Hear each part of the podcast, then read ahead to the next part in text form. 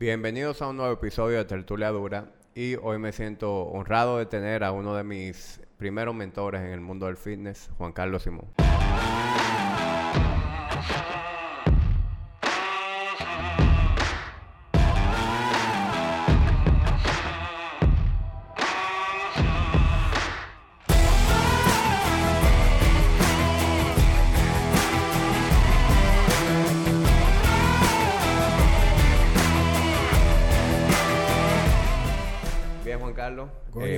Qué gusto estar contigo aquí.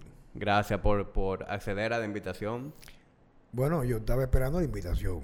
O sea, en el sentido de que no que accedí a ella, sino estaba esperando la invitación. Que yo le hiciera, claro. Claro, pero bueno, na- nada, que decir mucho. Sí, o tú sea, sabes que cuando uno arranca con, con esto del podcast, los primeros episodios siempre son un poquito rough. Tú vas como que cogiendo el piso. Y yo quería, antes de invitarte, tener algo ya un poquito más, más pulido. Así sí, que, porque como el entrenamiento y todo, inclusive la nutrición, hay que pasar un proceso de reajuste. claro. Y cuando tú no estás acostumbrado, viene con mucho temor, no sabes cómo lo, va- lo vas a manejar. Luego se hace ya, como dicen los gringos, muscle memory. Ya algo normal, fluido, una conversación bien orgánica. Por aquí estamos, papá. Cuéntame. Bueno, yo quiero pensar que todos los que están viendo y escuchando esto saben, saben quién es Juan Carlos Simón.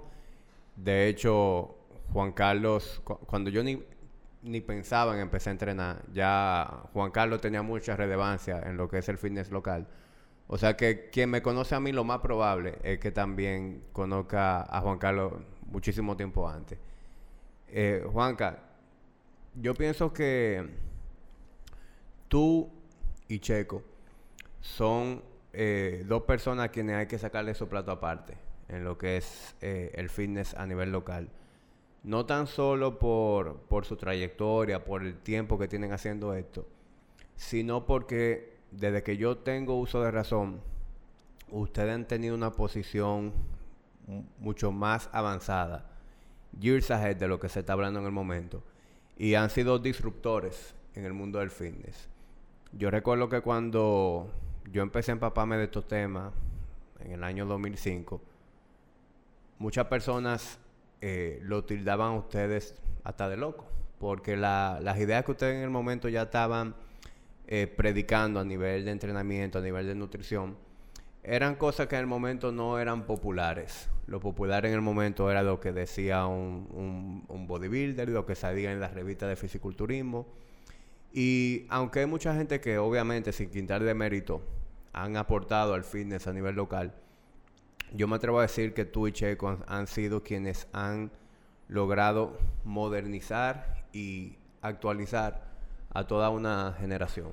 Así que me siento muy, muy honrado, no tan solo de que tú estés aquí, sino de esa influencia que yo tuve a través de ti eh, en mis primeros años. Y, y obviamente quiero hablar un poquito sobre eso, porque yo quiero que la gente conozca lo que ustedes han hecho y cómo ustedes sumaron a, la vida de personas como yo.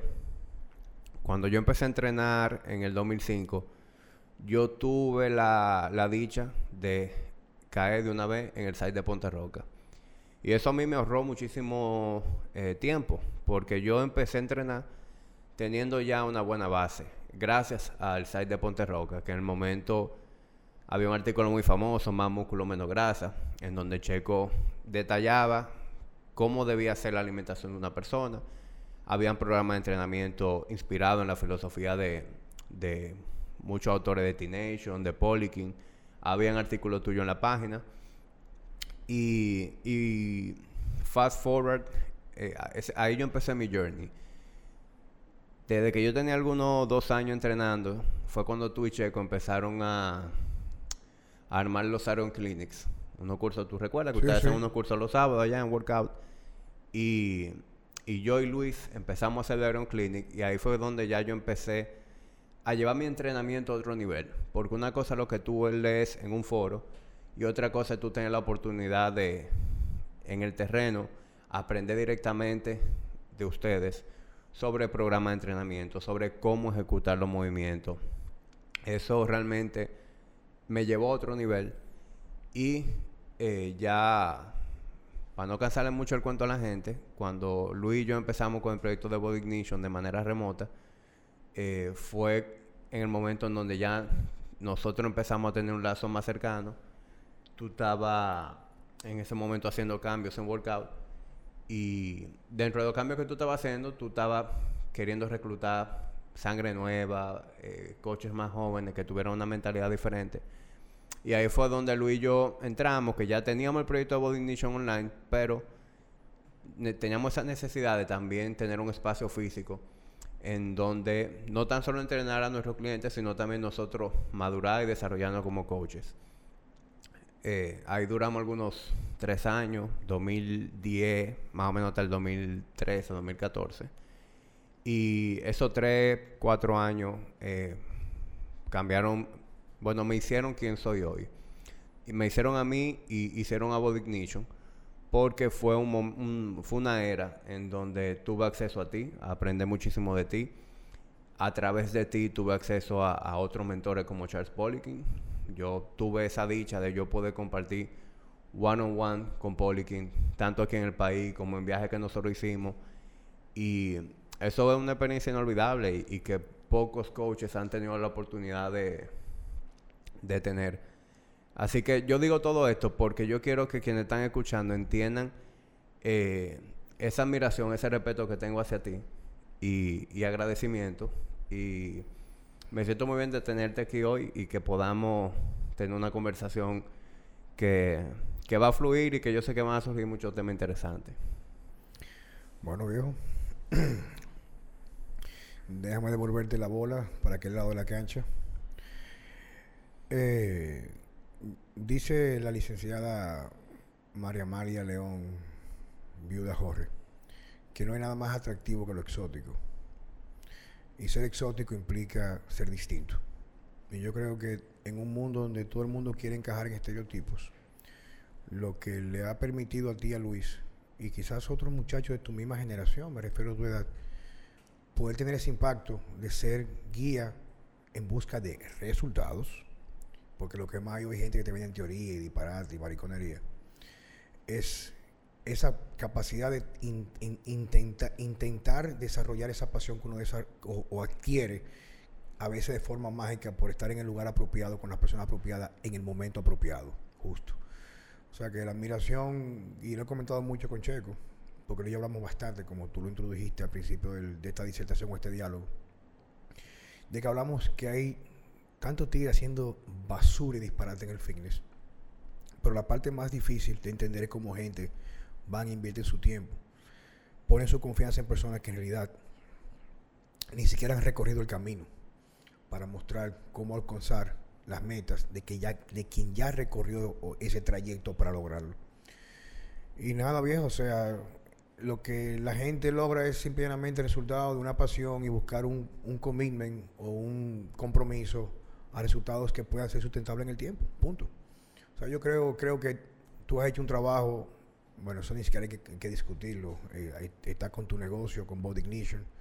Recuerdo cuando yo salí de workout en Diamond, que tú se acercaron, me invitaron a Néstor Parrillada y pasaron dos acontecimientos importantes. Em, me mostraron la calidad humana que tienen ustedes de haber trabajado conmigo, haberme dicho su intención, sin tener que estar dando muchos rodeos, se llama tener formalidad, que es algo carente en la sociedad y en la, en la generación de ahora, de informarme su deseo de quedarse. Y yo al contrario, le dije, por Dios, al contrario, o sea, es, es el momento de ustedes. Y lo otro que fue bien jocoso es que fue Luis y tú quienes me abrieron de mi cuenta de Instagram. ¿Tú recuerdas? Tú me decías, viejo, pero coño, viejo, tienes que ponerte al día, viejo. La gente lo que está en Instagram. Y yo, ¿qué mierda esa vaina, Instagram? Mira, te abrimos tu cuenta, JC underscore Simón.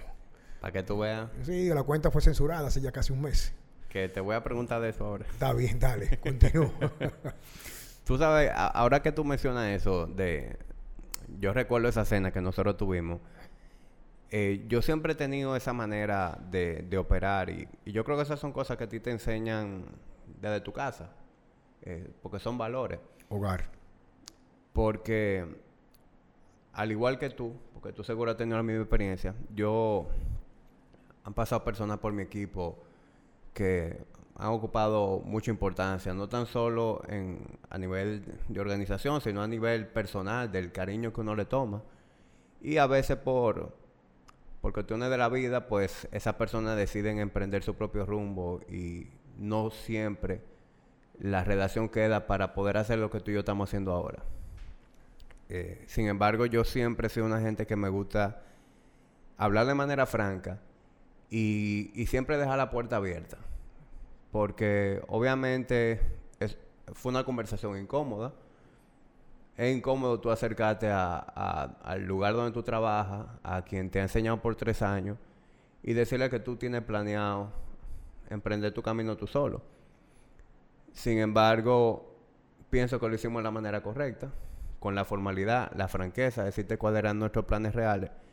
Y más que informarte, lo que vino después. Eh, sin ánimo de presumir, cuando nosotros arrancamos en Body Ignition, eh, nosotros arrancamos con quien eran nuestros clientes. Los clientes que yo manejaba, que manejaba Luis, que manejaba JC. Recuerdo como ahora que eran, en total eran un poquito más de 40 clientes entre dos tres. Y fueron los primeros clientes de Body Ignition. Pero a partir de ahí, nosotros nos preocupamos por desarrollar nuestro negocio, por desarrollar nuestra propia cartera de clientes. Y eso es algo que mucha gente no entiende. Eh, yo sé, porque tú has vivido la experiencia y seguro has vivido muchas más veces que yo, en que un entrenador, eh, una persona que forma parte de tu equipo decide emprender, perfecto, todo el mundo tiene eh, ese derecho de, de, hacer su propio camino, pero entran entonces lo que es competencia leal. De repente están escribiéndole a tu propio cliente, llamando a tu propio cliente, queriendo robar una clientela que tú trabajaste y muchas veces está queriendo hacerle daño a tu negocio eh, con chisme, con comentarios malintencionados. Y irónicamente, eso es, lo, eso es lo más común. Aquí se puede decir lo que uno quiera. Claro. Mira, hay que definir por semántica lo que significan algunas terminologías, por ejemplo. Si tú estás teniendo sexo y dice una gente, mamame el huevo, tú estás pidiendo felación o, sexo oral. Pero con una gente un mama huevo, en mi término, que es lo que me gusta decir. Mira, tú lo que eres un mamá huevazo, tú lo que eres un tipo que no tiene principios, no tiene ni siquiera ética, tú eres una persona que te mueve solamente por el nuevo Dios del mundo, que es el dinero y los intereses que no llevan a ningún lugar. Y muchas tendencias hoy en día te venden esos, esa, esa carencia de principios como la nueva modalidad en la cual el mundo debe supuestamente ventilarse. Entonces, yo he tenido personas que llegaron de mí prácticamente sin nada, bueno, con sus valores familiares, pero me refiero desde el punto de vista profesional económico, pues no podemos buscar la riqueza solamente el punto material, gente con mucho valor, pero quizás por un asunto, como tú dices, en su momento se han comportado de una forma como mamagüevo. O sea, para mí es una persona, no es algo para tomarlo personal, aunque yo sé que a nadie le gusta que le digan eso. Hay gente que tú se lo dices y hasta sienten el sabor en la boca. Pero básicamente son gente que no tienen principio, viejo. Porque te voy a decir una cosa, hay que ser asertivo. O sea, si yo no me siento bien con algo, tengo que decirlo. Igual, si yo a mí me apetece algo, tengo que decirlo. Porque dice algunos autores, especialmente Alejandro Jodorowsky, lo que tú dices te libera, lo que tú no dices te encarcela. Entonces, donde viene todo esto, hay de todo en la vida, viejo. Y yo creo que así como dicen los Marines, de few, los pocos, lamentablemente la sociedad, que es una parte que yo me gusta criticar y observarla, que es lamentable, lo mismo que se está instaurando como norma, que es como tú dices, yo aprendí en mi casa, pero ¿de quién tú aprendes? Por ejemplo, de la familia nuclear, papá, mamá. Porque tú solamente puedes nacer a través del matrimonio de un hombre y una mujer. ¿Ok? O la unión, no matrimonio, la unión. El matrimonio es un contexto ya que tiene que ver eh, un fondo cultural religioso, pero la unión. Entonces, sabemos que el mundo es lo que es y el mundo va a ser mucho mejor, más hermoso cuando en nombre de ciertos valores y el amor hay equidad. Pero lamentablemente, quiero, y digo lamentablemente para que pueda quedar las personas que lo están escuchando, yo soy resistente a un cambio que lo que hace es desvirtualizar o quitar las virtudes de lo que sería la característica para ser felices en comunidad. Y aparte de eso, destruir lo que siempre ha trabajado y eso se va de la mano con lo que tú me comentas de la gente que son traicioneras, la gente que no lo son, incluso en lo que yo hago, que es lo que tú haces en tu entrenamiento, tu alimentación. ¿Cómo nosotros o algunas personas pueden llegar a ser distintos o exóticos? Para no decir atractivos, porque ah, tú puedes ser atractivo para una colectividad como puede ser repudiado por otra.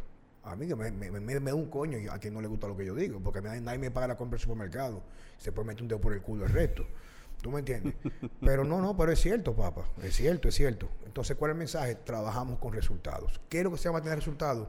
Dejar, dejar de ser un maldito moped, un maldito zombie, que todo lo que te dicen tú te lo comes porque alguien tiene un discurso, cogió un curso de oratorio y te puede vender un discurso. Hay gente que tú le dices ahora mismo, mira, se demostró que lanzarse del doceavo piso no te va a morir porque tú lo decidiste, tú te lanzas y te matas. Bueno, tú eres lo que es un mamagüevo o un estúpido y te lanzas porque tú no puedes reinventar la rueda. Entonces, yo creo que creo yo, una opinión personal, no déjame, aunque yo quiero meterlo en este lío, es lo siguiente. Yo todo lo cuestiono, lo investigo y lo pruebo y me retroalimento. Si tú me puedes demostrar que ciertas cosas que se quieren instaurar dan resultados que sean sustentables, perdón, sostenibles para la sociedad, para la humanidad, para vivir en valores, vivir con compromiso, no solamente de egoísmo individual, sino de empatía colectiva, pues bienvenido, vamos a darle apertura. Entonces hay gente que me dice a mí, coño, pero tú sí jodes con la vaina esta de los temas que hay ahora mismo. O sea, los temas que yo siempre, bueno, las redes sociales mías que tenían 140 mil seguidores, me las censuraron. Tengo una, una, cuenta nueva, pero tampoco la gente de Instagram me, paga a mí la cuenta de supermercado, ¿me entiendes? Definitivamente tú me enseñaste que es un medio para trabajar, un recurso de trabajo, pero es lo que yo siempre he dicho, tú sí jodes con esta vaina, tú sí jodes con aquello. No, viejo. Yo soy un viejo, ya yo tengo 51 años de edad. A mí nadie me va a cambiar mi forma de pensar. nadie me va a convencer a mí que lo mejor que está con una mujer. Si usted está con un hombre, con un perro o salir volando, son problemas suyos. pero a mí me, preocupan mis hijos. Me preocupa mi nueva hija Luma Vela. ¿Tú entiendes? Donde yo no quiero que mi hija tenga un entorno que lo que fomenta, por ejemplo, y eso viene de la mano que tú acabas de decir, de la parte de, formalidad, es un entorno que fomenta la incertidumbre, que fomenta la no certeza cuando sabemos que desde que un niño nace hasta cierta edad es un proceso simplemente de qué? De construcción de valores, personalidad, etc. Entonces, eso yo lo encierro, papa, en todo lo que yo hago. Yo soy amante de la humanidad, independientemente de lo que tú seas. Pueda ser blanco, negro, musulmán, cristiano, evangélico, ateo nóptico, lo que tú quieras. Yo te acepto si tú tienes valores de respeto a la comunidad, el resto del mundo. Pero cuando tú me hablas a mí de segregación, segregación implica aparte, no inclusión. Y tú sabes por el tema que venimos ya. Claro. O sea, ¿qué es inclusión? Inclusión es que, por ejemplo, segregación, que somos distintos. Y como somos distintos, o yo me siento inferior porque soy un maldito complejado, y yo tengo que buscar a soporte de medios de opresión, como son a veces los gobiernos, para someter a los demás a lo que yo considero que es lo correcto, pero yo tengo privilegio por encima de ti. Entonces, a mí me sabe a miel esa vaina, me la paso por el culo, me la limpio me da lo mismo. ¿Tú entiendes lo que estoy diciendo? Porque, porque alguien me repite una vaina como la mierda de la basura la pandemia, que en una maldita pandemia hay un virus, pero todos los virus que han venido de condiciones pandémicas tienen la misma cantidad de muertos. Si usted se lo quiere creer, créaselo, no son problemas suyos, pero no se meta conmigo, a mí no me obliga a hacer cosas que yo no quiero hacer, porque yo estoy renuente a doblar mis rodillas para ceder de una forma plácida mis derechos fundamentales.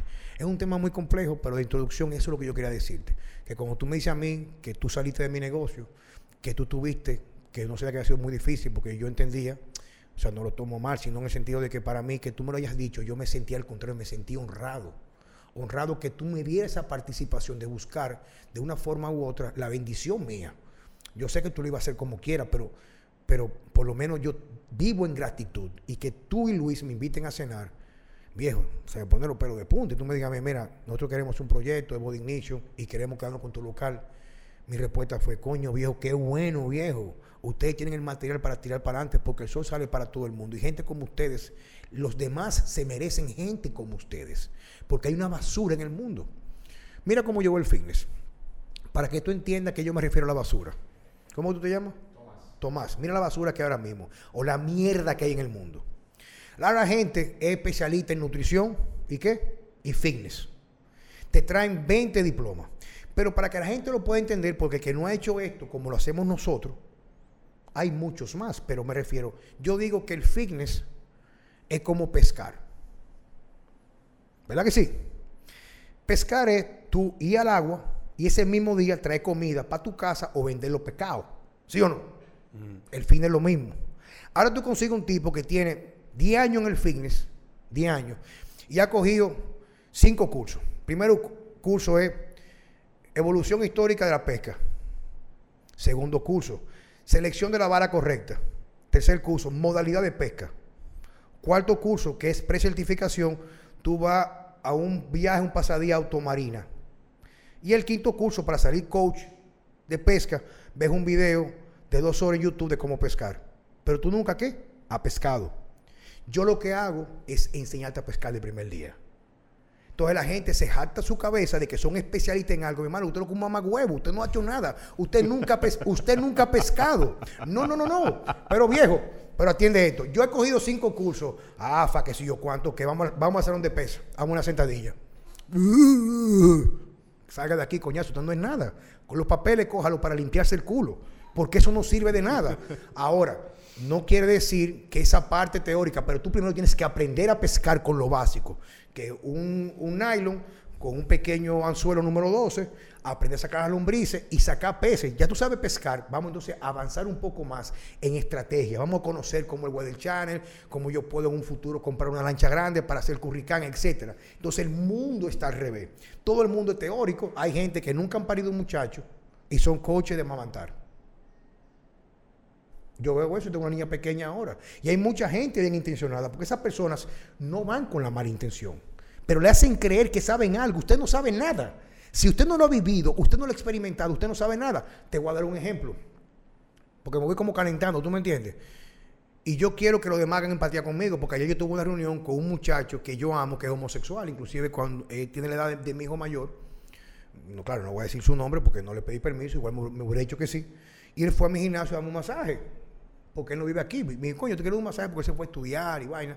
Y fue a mi oficina y yo me metí y me dio un masaje. Y comenzamos a hablar. Y le digo, yo soy, yo soy homofóbico. Me dice, no, jamás en la vida. Entonces yo a ti, cuando yo tenía a mi novia, que yo decidí convencerme que yo era homosexual, a ti porque yo te dije. Y tú lo que era mi entrenador, un amigo que te veía como mi padre. Porque él tiene son 26 años. Yo le llevo a ese tipo 30 y pico de años de edad. 25, perdón. Y me dice, tú lo que hiciste fue decirme, yo quiero que tú seas feliz. Inclusive va a hacerme visita para hablar de sus parejas, que tiene un enamorado, que es un tipo de 40 años, que si lo va a engañar. Y yo le digo, papá, sé feliz. Y yo le doy consejo como si fuera una hija mía o un varón mío, independientemente de su inclinación sexual.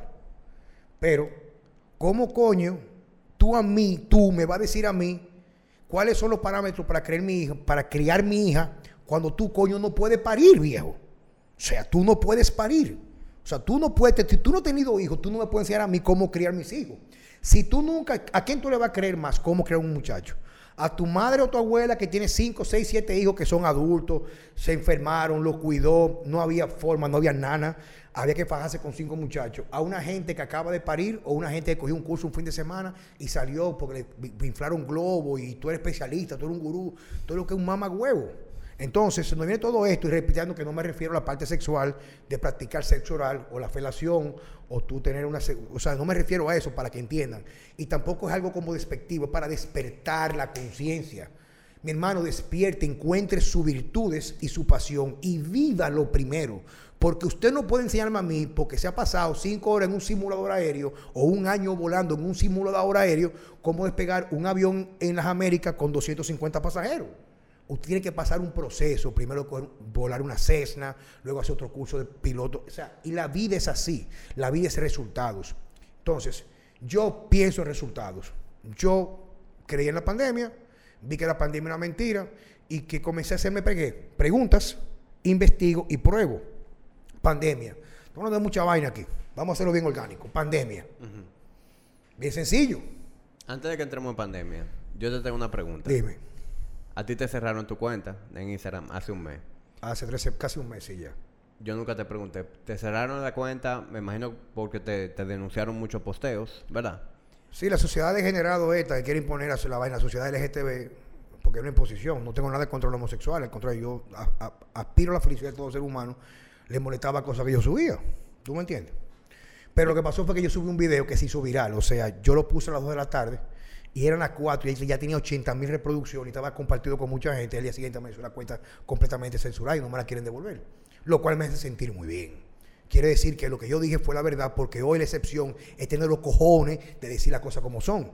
Porque a veces yo me topo con gente en el supermercado que me dice, coño, te felicito por lo que tú dijiste, que Bob, Bob Esponja es un maricón tapado. Ya lo sacaron a la luz. Entonces tus hijos tienen como punto de referencia, en primer lugar, tus hijos, porque tú estás muy ocupado para hacer dinero, para pagar impuestos, para que te los roben y vivir una ficticia felicidad que no existe fuera de tu hogar, tú te pasas el día entero fuera de dónde? De tu casa. Tus hijos lo crían quién? Una nana, pero la nana lo pone a ver los muñequitos. Y todos los muñequitos tienen un trasfondo asexual.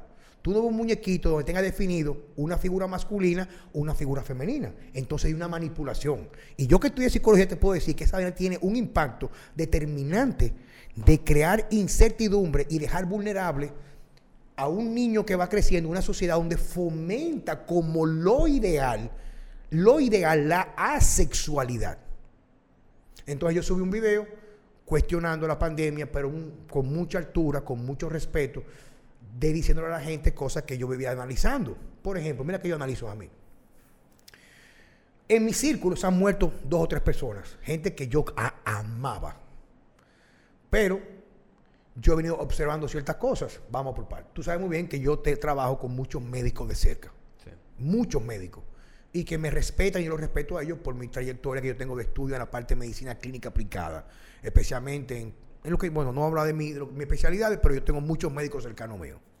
Y en nuestra intimidad me dicen, bueno viejo, lo que pasa es que en realidad hay dos vertientes de médicos. Quienes nos tenemos que quedar callados porque no podemos decir nada y quienes acatan todo lo que le dicen. Pero eso son especulaciones. Vamos a cosas que todo el mundo, tú, tú y yo podemos hacer ahora mismo. ¿En qué clase social está casi el 100% de la gente que se muere? la gente tiene recursos para poderse internarse, le induzcan un coma y lo entuben. Si el virus fuera tan letal como no lo vendieron al principio, que yo me lo comí, la gente se iba a morir asfixiándose en la calle. Bueno, llegamos a muchos videos de gente cayéndose en la calle. Y sabemos, y sabemos, que era que alguien se caía borracho, o le daba un golpe y lo filmaba y decía, el virus. Vimos que no era verdad. Eso, eso nunca, pero lo creímos, lo, lo, no, lo, lo consumimos. Y yo te le dije a Mariel, Mira, mamá, yo he vivido muchos años, me he levantado un par de veces, he escuchado la gritadera porque encontraron una mujer, encontró a su marido muerto en la cama de un infarto, o se murió uno y lo encontraron en el baño. Prepárense porque es muy probable que en los primeros meses vamos a encontrar, vamos a oír la gente dando gritos en los apartamentos cercanos, la gente muriéndose porque se asfixia del virus. Eso fue lo que nos dijeron a nosotros. Pero cuando pasa un mes y medio o algo más, yo digo, ven acá, pero déjame comenzar a llamar gente que yo conozco. O sea, yo sé que se habían muerto un par de personas el papá de un gran amigo mío, pero estaba muy enfermo de cáncer por muchos años, fue a Nueva York, se murió, etcétera. Pero me imagino que si la gente que tiene dinero, si tú te enfermas y tú eres pobre, tú eres pobre, tú tienes, no tienes condiciones para internarte, ni pagar ni siquiera un tratamiento médico de última generación. Y yo soy rico y lo puedo pagar y no da la misma enfermedad, ¿quién se muere más fácil? Bueno, el pobre debería morirse más fácil. Entonces tú vas a los barrios que nunca se ha hecho distanciamiento social, nunca se ha hecho Nadie respeta nada porque la policía no va a ir a meter, porque lo queman y no hay un muerto. Tú vas a averiguar, tú preguntas, no me digas a mí lo que tú leíste, pregúntale de tú a tú. Yo le he preguntado al que trabaja en mi casa de lunes a viernes, los fines de semana de mi papá, en Jarabacoa, en Constanza, y no hay muerto. Y siempre la gente se muere todos los días. Llega al cementerio gente que la entierra, pero no hay muerto por COVID. Entonces, lo único que se mueren por COVID son los que entuban. Entonces, yo digo, está bien está perfecto. Pero ¿por qué la gente, después de un año, no comienza a cuestionar porque está mirando y preguntándose, ¿qué está pasando, viejo? ¿Qué está pasando? ¿Por qué? Por ejemplo, ya, ya salieron los números que en España, en el 2020, en relación al 2019, el 2020 total tuvo, creo que fueron 25 mil muertes menos totales en el 20 que el 19. Y en el 19 hubieron más muertos que los dos años no, no sumados, pero me refiero al incremento de muertes. Entonces, si es una pandemia, por ejemplo, la gripe española mató 50 millones, 50 millones de seres humanos. Y aún sabiendo que los números lo están obligando, porque muchos médicos, escuchen esto, y el que no le guste que me demande, muchos médicos aquí, porque saben que una persona que murió por una mala práctica, si le ponen COVID no la pueden demandar. Muchos médicos en cuidado intensivo están forzando y obligando, o por imposición de la administración, o de organismos más superiores a poner COVID por muerte. Yo te puedo decir tres personas que yo conozco, tres personas, que una fue por una septicemia, otra fue por una obstrucción intestinal y otra fue por un infarto que se murió en su casa y le pusieron COVID a los tres. Entonces, ¿por qué yo tengo que creer cuando tú me dices verdades a medias? Entonces, la pregunta mía, está bien, no lo creamos, pero ¿qué pasa? A todos nos están obligando como, como rebaño a ir en una dirección cuando no es justificado. Yo no he dicho que a usted no se le murió un familiar, pero quiero que comience a preguntar, ¿por qué si fulano se murió, pero su esposa que se puso mala, se negó a internarse, no se murió? Porque nadie se muere en su casa. Porque se ha demostrado que es algo normal, que una de las cosas que hacen no que te mueras, que se complique la enfermedad, son niveles insuficientes de vitamina D. ¿Por qué coñazo no reparten vitamina D, viejo? ¿Por qué, por ejemplo, no buscan un, verdadero, un verdadero especialista o un grupo, una mesa redonda de especialistas, no que pertenezcan a firmas farmacéuticas, no que sean políticos, científicos, no lambones del gobierno, hacer una mesa y dicen, ven acá, pasa algo. El confinamiento el encierro causa ansiedad. La ansiedad, la ansiedad es inmunodepresora. La ansiedad causa que la gente se vierta más a comer comida que es chatarra porque da más felicidad para el estado de miseria que conlleva el encerramiento. Coño, entonces, ¿por qué no comenzamos a cuestionar? ¿Cómo tú crees que yo voy a creer? Mira, el virus fue creado. Ok, vamos a poner que no fue creado, que alguien se lo metió y le mamó el huevo a un murciélago y se le pegó transmisión sexual, el murciélago hizo sexo con una china y se le pegó. Lo que tú quieras, no importa, vamos a creer esa vaina. Pero entonces el virus sale. Ok, salió el virus. La gente estaba asfixiando, nadie se ha asfixiado en su casa, nadie se ha muerto en su casa. Es cuando van y lo internan y piden que lo intuben porque no se quiere morir. 80% en México de los intubados se mueren, no salen nunca del coma inducido. Pero, ¿por qué tú crees que eso sea? Porque, Mira, o sea, quien, quien está oyendo a lo mejor puede pensar que los médicos están matando a la gente. Yo no creo que tampoco no, sea porque los médicos siguen protocolos que le ponen los organismos internacionales que están supuestamente investigando el virus. O sea, un médico es un soldado. Es como en el ejército. Si yo soy el, comandante mayor, el comandante de, mi institución, el que está abajo va a acatar órdenes. Hay una cadena de mando. Pero oye, ¿dónde viene? Mira, lo mismo que fomentan, lo mismo que fomentan, el se libera el virus pero en el laboratorio que se escapó el virus o se estudia el virus, está fundado económicamente por la misma gente que funda un 80% de la OMS, que son las farmacéuticas y Bill Gates. O sea, yo te pongo el veneno, pero también te doy el antídoto. Entonces, ¿cómo yo me voy a vacunar? O sea, no es que no te vacune, pero es que yo no puedo confiar en una vacuna que se sacó en menos de un año, un año, no sé, 13 meses, 14 meses, que eso va en contra de todo lo que ha pasado históricamente y es un asunto de recursos, es un asunto de que hay un proceso que toma hasta 15 años para sacar una vacuna. Entonces, ¿por qué? Porque en las noticias no ponen otra cosa que no sea el COVID. Cuando en el 1969 la gripe asiática mató el mismo número o igual que el COVID, nunca hubo confinamiento, encierro, toque de queda ni uso obligatorio de la mascarilla. ¿Tú sabías eso? Sí, yo te compartí algo de Woodstock. De Woodstock. Fue en medio de la pandemia, una pandemia global, pero no había asedio en las redes, en las redes sociales. Bueno, en la noticia, porque no había redes sociales. Entonces, si estamos viviendo lo mismo, ¿por qué yo tengo que comerme todo lo que me están diciendo? O sea, yo primero lo creo, ¿verdad que sí? Luego lo observo, luego lo investigo y luego lo pruebo. Va a mi consulta un tipo de San Francisco de Macorís que va, es paciente mío. Dime cómo tú estás. Eh, diablo, maestro, cansado, ese viaje es muy largo. ¿Y cómo te sientes? Bien, el COVID acabando con la gente. ¿Dónde tú lo viste? Oh, en la noticia. ¿Y en tu barrio cuántos muertos hay? No, ni uno. Ya. ¿Y en tu familia? Ni uno. ¿Y tus amigos? Ninguno. ¿Y la gente? No, le da y se quedan en su casa. Le toman su jarabito, su cositito y están tranquilos ahí. Ah, ok. Isidro, el que trabaja los fines de semana en mi casa. ¿Dónde tú eres? De Carrizo. Dime el COVID. Ay, manito, ahí nunca se ha hecho nada. ¿Cuántos muertos hay? Ni uno. Gaby, ¿dónde tú eres? De Villa Altagracia. Ay, me dice, ella, me dice componente, es un, una en mi casa. Dime componente, y me dice, mire componente, ahí yo vivo en Villa Altagracia, nunca se ha hecho ni nada. Como estaba la cosa apretada, que pasaba la policía, porque se iba la policía a contar, se bebíamos romo, que eso, yo me metí en una cabeza a veces el fin de semana, bailando bachata. ¿Cuántos muertos? Oh, ni uno. Entonces la gente además se muere aquí en la capital y en Santiago, donde hay unidades de cuidado intensivo. Y es normal que la gente se muere. Todos los años se muere gente de dengue, se muere gente de complicaciones de las vías respi- respiratorias superiores. Entonces, si hay un virus, pero ¿por qué yo tengo que someterme? Entonces, fíjate, al principio todos teníamos resistencia. Nos faltaba llegar a la casa, ¿verdad? Que si te faltaba, mira, no sé qué voy a hacer, no hay cine, no hay nada, ¿sí o no? Ya estamos acostumbrados. Ya no nos hace falta nada de eso. Esa es la gran capacidad de adaptabilidad que tiene el ser humano, que es lo que lamentablemente, en una forma sí, una forma no, forma no, nos hace como especie dominante. Nos acostumbramos nos adaptamos hasta lo malo.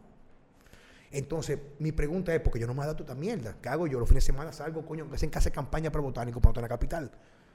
Pero ¿por qué tenemos que nosotros, en vez de comenzar a investigar y decir, ven acá, vamos, vamos, a, poner, vamos a poner que ahora mismo haya 50 millones, que no lo hay, como la, y viene el la vacuna, te la pone.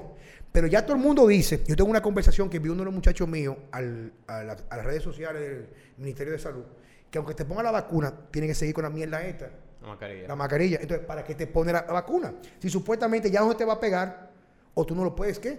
Transmitir. Sí. Porque usted pone la vacuna del, del, del hepatitis B, el antígeno australiano, y ya tú puedes, y no te- tú te puedes poner al virus, pero tú tienes que anticuerpo, que ya tú no te enfermas. Cuando yo era niño, que alguien le daba sarampión, nos juntaban para que te diera, porque los niños no se mueren. Ah, no, que sí, se están complicando algunos niños, pero todos los años mueren niños, viejo, y de todas las clases sociales. Hay niños que se mueren. Se muere una complicación, nació con una, una condición congénita. Ahora nadie nunca se muere. Nadie nunca se va a morir. En el país, en ninguna parte del mundo, en, en nuestra historia, teníamos cinco años con las funerarias quebradas. Nadie se moría. Ahora todo el que se muere es COVID. Entonces, yo pregunto y me cuestiono, como yo pregunto, LGTB, religión, salud, ejercicio, dietética. Vamos a probar, vamos a creer. Pero ¿hasta cuándo yo voy a dejar que me lo metan frío? O sea, está bien, yo estoy de acuerdo, pero ¿por qué yo tengo, cuando tú ves que cuando estábamos en campaña del PLD, salían a un meeting, todo el mundo arriba de en los barrios, tú no lo viste nunca. Claro. Si supuestamente el virus es lo peor que hay, ahí deben estar las fosas comunes en los barrios. Fosas comunes. Una vez yo subí un video quejándome cuando comenzó la pandemia y una tipa me insultó a desearme la muerte a mí y mi familia porque ella vio un video en la selva, que sé yo cuánto, de los, los- un video aéreo de las de cajas de los muertos. Digo, no, porque tú estabas ahí, mamá huevazo.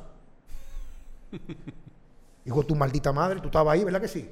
Le di una manita bloqueada que yo tuve como cuatro orgasmos consecutivos. Entonces, tú te, tú te vas a consumir, tú vas a creer lo que tú estás viendo que no puedes palpar con tus sentidos. Cuando tú sabes que todo lo que dicen a ti es mentira. Nosotros tuvimos 20 años del gobierno más corrupto de la historia de la República Dominicana, ¿sí o no? Sí. ¿Tuviste alguna vez un anuncio, una noticia que dijera algo del gobierno mal? No porque estaba la presentación. Pero la respuesta es no. No. Entonces, ¿cómo yo puedo creer cuando ya aquí no hay periodismo? Lo que hay son publicistas, mercadoros, merca- mercaderes, burdos, sucios, que no investigan. ¿Por qué no cogió un periodista a averiguar en los barrios? ¿Por qué no? Porque lo que hay es una agenda. En esto me dice un cliente mío, que es una parte que yo no manejo, pero gracias a él lo manejo a partir de ahora. Me dice, oye Juan Carlos, deja de joder. Todos los gobiernos latinoamericanos con la cantidad de deuda que tenemos, tienen que hacer lo que dicen los organismos internacionales. Porque los mismos dueños de la Reserva Federal son los mismos dueños de la farmacéutica, de la comida, de la manipulación, de la... ¿Está conmigo? Sí. Esto es una pregunta. Si esta casa que está aquí, a mí me gusta, a mí me gusta, y es tuya, y yo quiero algo en esta casa, pero tú no tienes cuarto y yo tengo un banco. Si la casa me gusta y tú buscas dinero, ¿qué yo hago? Te presto el dinero porque yo quiero que tú pierdas la casa, ¿sí o no? Claro. Eso pasa con los países nuestros. El grado de, de endeudamiento que tenemos ahora mismo es tan grande que tenemos que mamar el huevo al imperio. Otra forma que definen mamar huevo es tú ser un lambón o ser un tipo que te deja joder. Pero, por ejemplo, hay una gran falta de cojones, granos, bolas. Digo, a lo mejor se ofendieron la comunidad porque yo sé que las mujeres que son. ¿Cómo es? El, el que es transexual hombre es porque era mujer y se puso hombre. Eso es bastante complejo. Bueno, creo, creo que, que, que el que se define como hombre, pero era mujer, es porque no tiene huevo ni tiene cojones, ¿verdad que sí? Excúsame si te ofendo, yo tengo cojones, nací con ellos. Hay que tener cojones para hacer lo que hay que hacer. ¿Tú me estoy diciendo? Porque te voy a decir una cosa. Todo el dinero que se robó aquí en 20 años es recuperar, recuperable un gran porcentaje. Sí, porque solamente hay que ¿Y, encantar. ¿Y dónde están? ¿Dónde están? Mientras pasa el tiempo, lo están lavando, lo están diluyendo, lo están repartiendo. Y, entre, y, nos van a dar. mareando, ¿no? Entonces, no entremos en esa parte de ahí. Si yo quiero solución, yo me están jodiendo porque yo no puedo tener automáticamente en realidad una independencia real. Yo tengo que lamberle la pinga o a los chinos o a los americanos. Pero yo sé que tengo que hacerlo obligado porque yo tengo el país empeñado y no hay forma de pagárselo para atrás. Vamos a comenzar a recuperar lo, lo, que tenemos. Entonces no hay voluntad política. Es que vivimos una sociedad descojonada. Mira, hoy en día la alimentación, todo lo que consumimos, lo alimento. Especialmente la esta proteica, el veganismo, toda esa vaina crea un estado de castración de carácter, sexualidad en toda la comunidad. Hay un libro que se llama Our Posthuman Future. Se escribió hace como 20 años, de un tipo un japonés, explicando cómo en el futuro el hombre iba a ser cada vez más mujer y la mujer más dominante. Yo veo lugares que tú, entras y tú ves los hombres con más complejos y más sumisión social que las mujeres. Por eso que las mujeres que son eh, lesbianas están guisando. Porque ni las que son lesbianas se están tirando porque no hay hombres, mi hermano. No, no, no, no. Viejo, hay un estudio que se subió ahora mismo que China está preocupada porque están muy feminizados los hombres.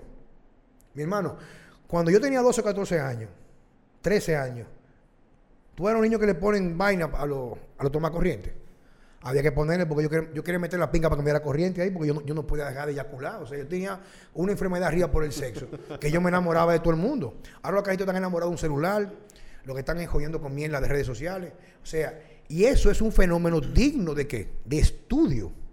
Y eso aplica a todas las cosas que yo entiendo. Y una opinión particular de Juan Carlos Simón o de Jamil, lo que yo he dicho de que hay que comenzar a abrir los ojos. Y eso no tiene nada que ver ni con su inclinación sexual, lo que usted quiera pero es un asunto de por qué no nos enfocamos cada quien en nuestra individualidad. Escucha, individualidad. Usted quiere ser una gaviota, sea su gaviota. Y vamos a esperar que nadie puede señalarle a usted porque tiene el mismo derecho político, por derechos X. Pero no me quieras imponer ahora mismo de que yo apelara mi biología y mi desarrollo, mi entorno cultural familiar, de poder ostentar mi masculinidad, yo te ofendo a ti.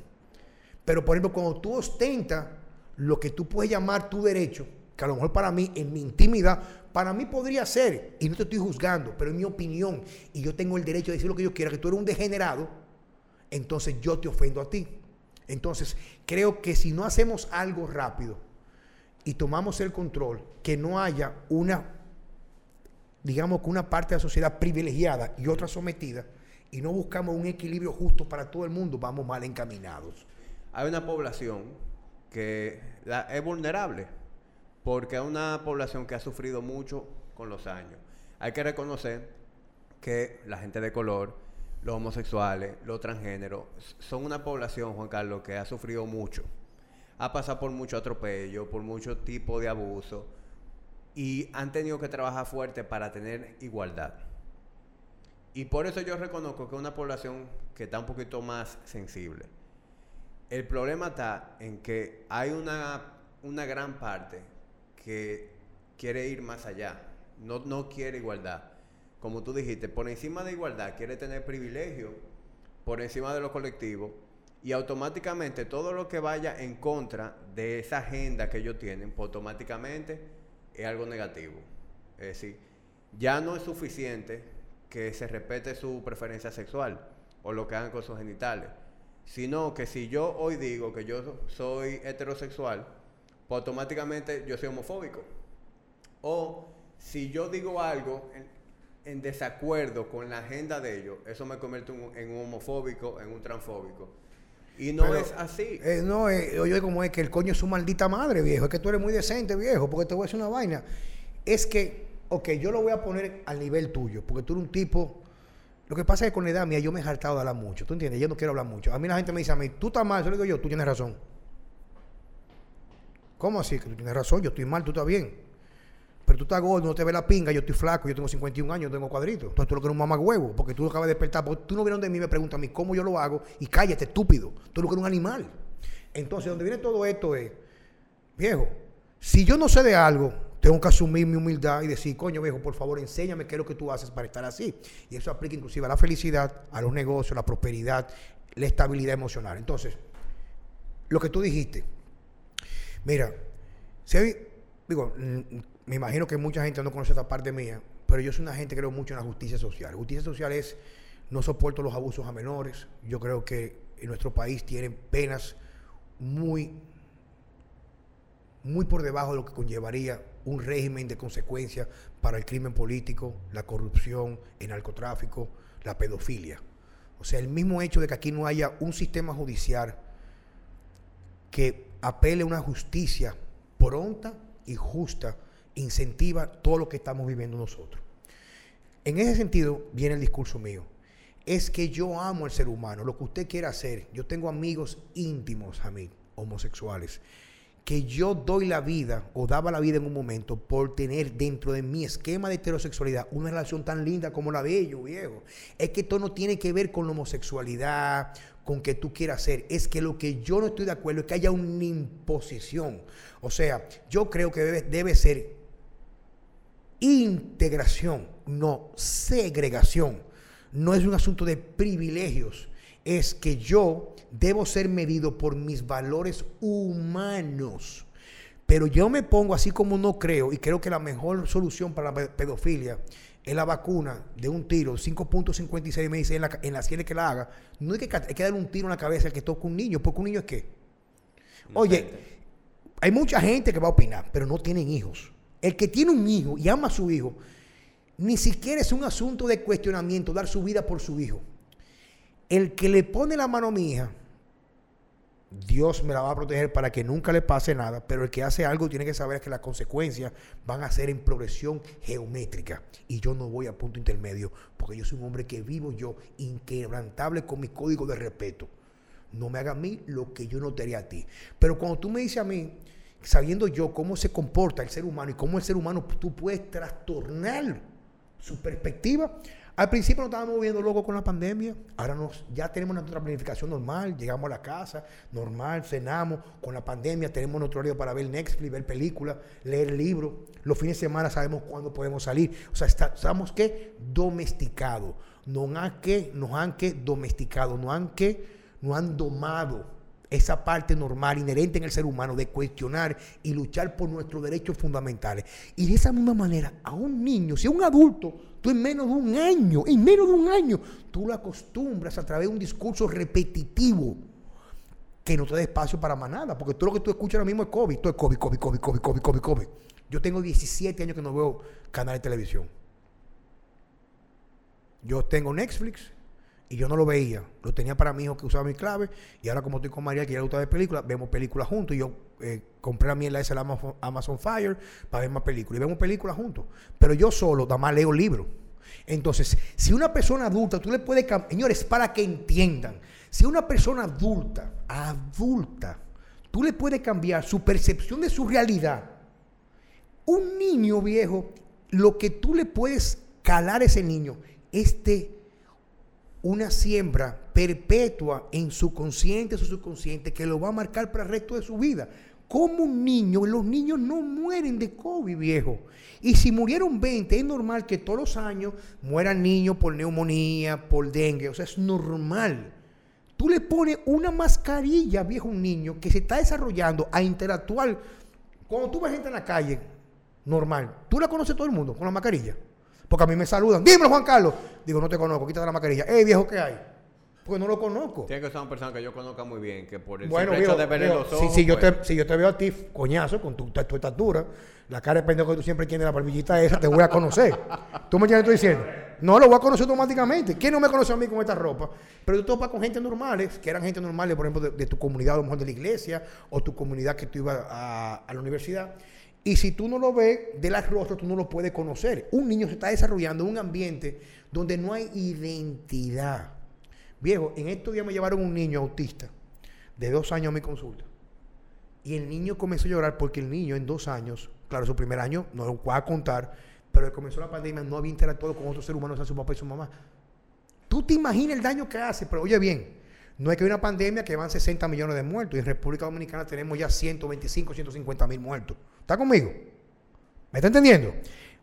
Yo estoy asumiendo una imposición por algo que es, es verificable, viejo. Tú lo puedes verificar. Vete al carrizo y pregunta cuántos muertos hay. Siempre va a aparecer un maldito lambonazo del gobierno o que va a justificar todo. Pero yo digo, no le escuche a él, ve, pregunta a la gente, una por una, y le dile, ¿cuántos muertos en tu casa? Y yo le pido perdón a personas que hayan tenido en su círculo cercano, pero esto es un llamado de observación, de apertura. Comienza a observar cuánta gente, cuánta gente se ha muerto en su casa.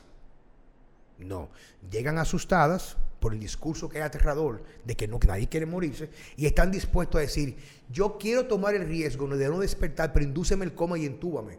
O sea, etcétera. Hay muchas cosas y yo hablo con fundamento. La diferencia es que yo al otro se quedan callados. Entonces, así mismo afecta a los niños, afecta a todos a mí.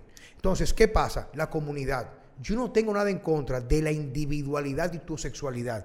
Pero cuando tú me quieres imponer una comunidad donde hay un lobismo, lobismo es billete, papá, muchos millones que pagan, muchos millones que pagan para que se compren votos en el Senado, se voten, se compren votos en la Cámara de Representantes, en la Cámara de Diputados, para aceptar leyes que impongan privilegios por encima del resto. Yo no estoy de acuerdo.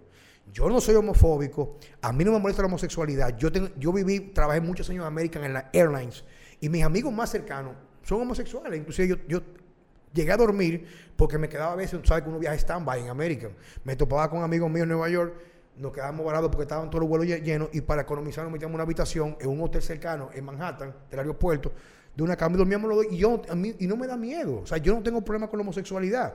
Pero cuando yo me doy cuenta que hay una manipulación global, manipulación por los medios, manipulación, etcétera, Señores, cuando tú ves que gente que estudiaron en MIT, Yale, que Boston, que son la gente que son más estúpidas, porque son tan estudiados, que son tan dogmatizados, están tan manipulados. Señores, yo fui en estos días, allá arriba, eh, ¿cómo se llama esta vaina? La colonia, después de Campita Garavito.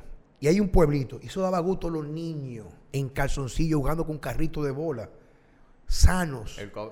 Ahí no hay COVID. Todo el mundo igual, viejo. Señores, yo estuve en una vez que trabajaba conmigo, yo sé, me estuvo ahora mismo en Barahona, por allá, por Caselcoño, y me mandó un video de cuatro carajitos, como de entre de 6 y 11 años, desnudos, jugando encima de una veneta de, de en un lago, tirándose y jugando desnudos uno con otro. Eso es lo que tenemos que nosotros volver a recuperar. O sea, yo, si usted quiere vacunarse, vacúnese sea feliz, pero no me quieras imponer a través de medidas políticas, medidas económicas, etcétera, o sanciones para obligarme a hacer algo que está por encima de mi discernimiento o por encima de mis derechos fundamentales. En casa de, los viejos míos, eh, trabaja un, bueno, con nosotros trabaja un muchacho que es de nacionalidad haitiana hace muchos años. Y es una gente que se ha convertido como en un miembro más de la familia, porque él tiene ya más de 10 años trabajando en la casa, ayuda a mi papá y a mi mamá lava los carros, lava el patio, friega. Es, un todólogo en la casa. Se llama Sammy. Y Sammy todos los años, en Navidad, se va para Haití. Y dura uno o dos meses porque tiene como tres mujeres allá. Y lo que él ahorra en el año, él va, Cuidado, que, van, a querer, crucificar a Sammy ahora. Porque vamos a una comunidad, la comunidad de los cingones, mi hermano, porque hay comunidad de todo. Pero mira, lo que te voy a decir es que Sammy está en Haití y Sammy tiene de diciembre, eh, o sea, tiene dos meses completos en Haití. Y cada vez que hablamos con Sammy le preguntamos, ¿en qué está el COVID allá? Allá no hay COVID. Que no hay pandemia, no hay nada, viejo. ¿Tú sabes lo que él dice? Que, le guarden un locro. El tipo nada más está pensando en un locro. Que, que le hagan un locro con chuleta cuando él venga. Está bueno, está bueno. COVID, no, eh, guárdame locro. Pero viejo, yo he visto gente enviando videos a los niños yendo normal al colegio en, Haití. Entonces el país más pobre del mundo es de suponerse que haber más fatalidades. Ahora me salto estos días, no, que los haitianos son fuertes. Mire, estúpido, cállese. Ahí es la misma vaina, viejo. O sea, ya no hay recursos para que toda, cada, haitiano se meta en una UCI. Tú me estás diciendo, en una unidad de cuidado intensivo. Y, otra cosa, Juan Carlos.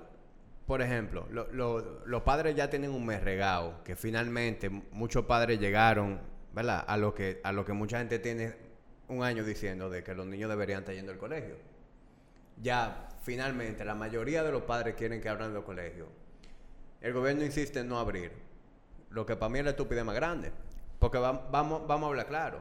Esos niños que no están yendo al colegio, ¿qué hacen los fines de semana?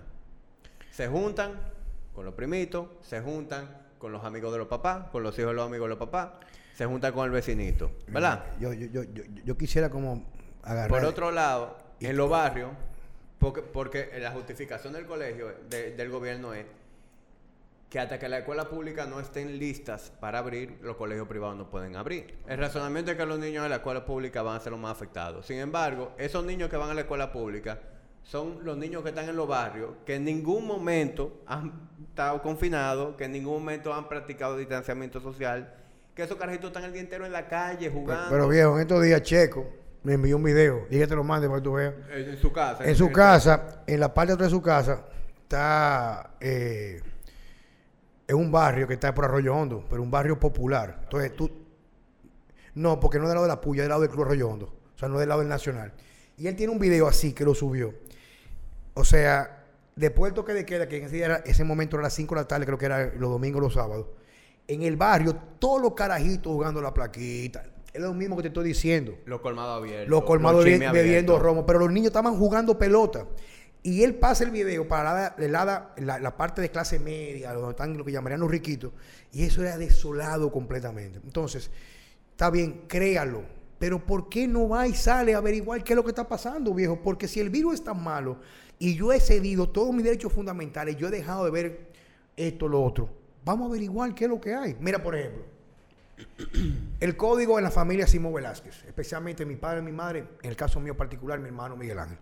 Decidimos a los tres o cuatro meses de ver que todo lo que nos dijeron era una mentira, la proyección era una mentira, porque yo recuerdo que inclusive fue el punto que le dije a mi mamá.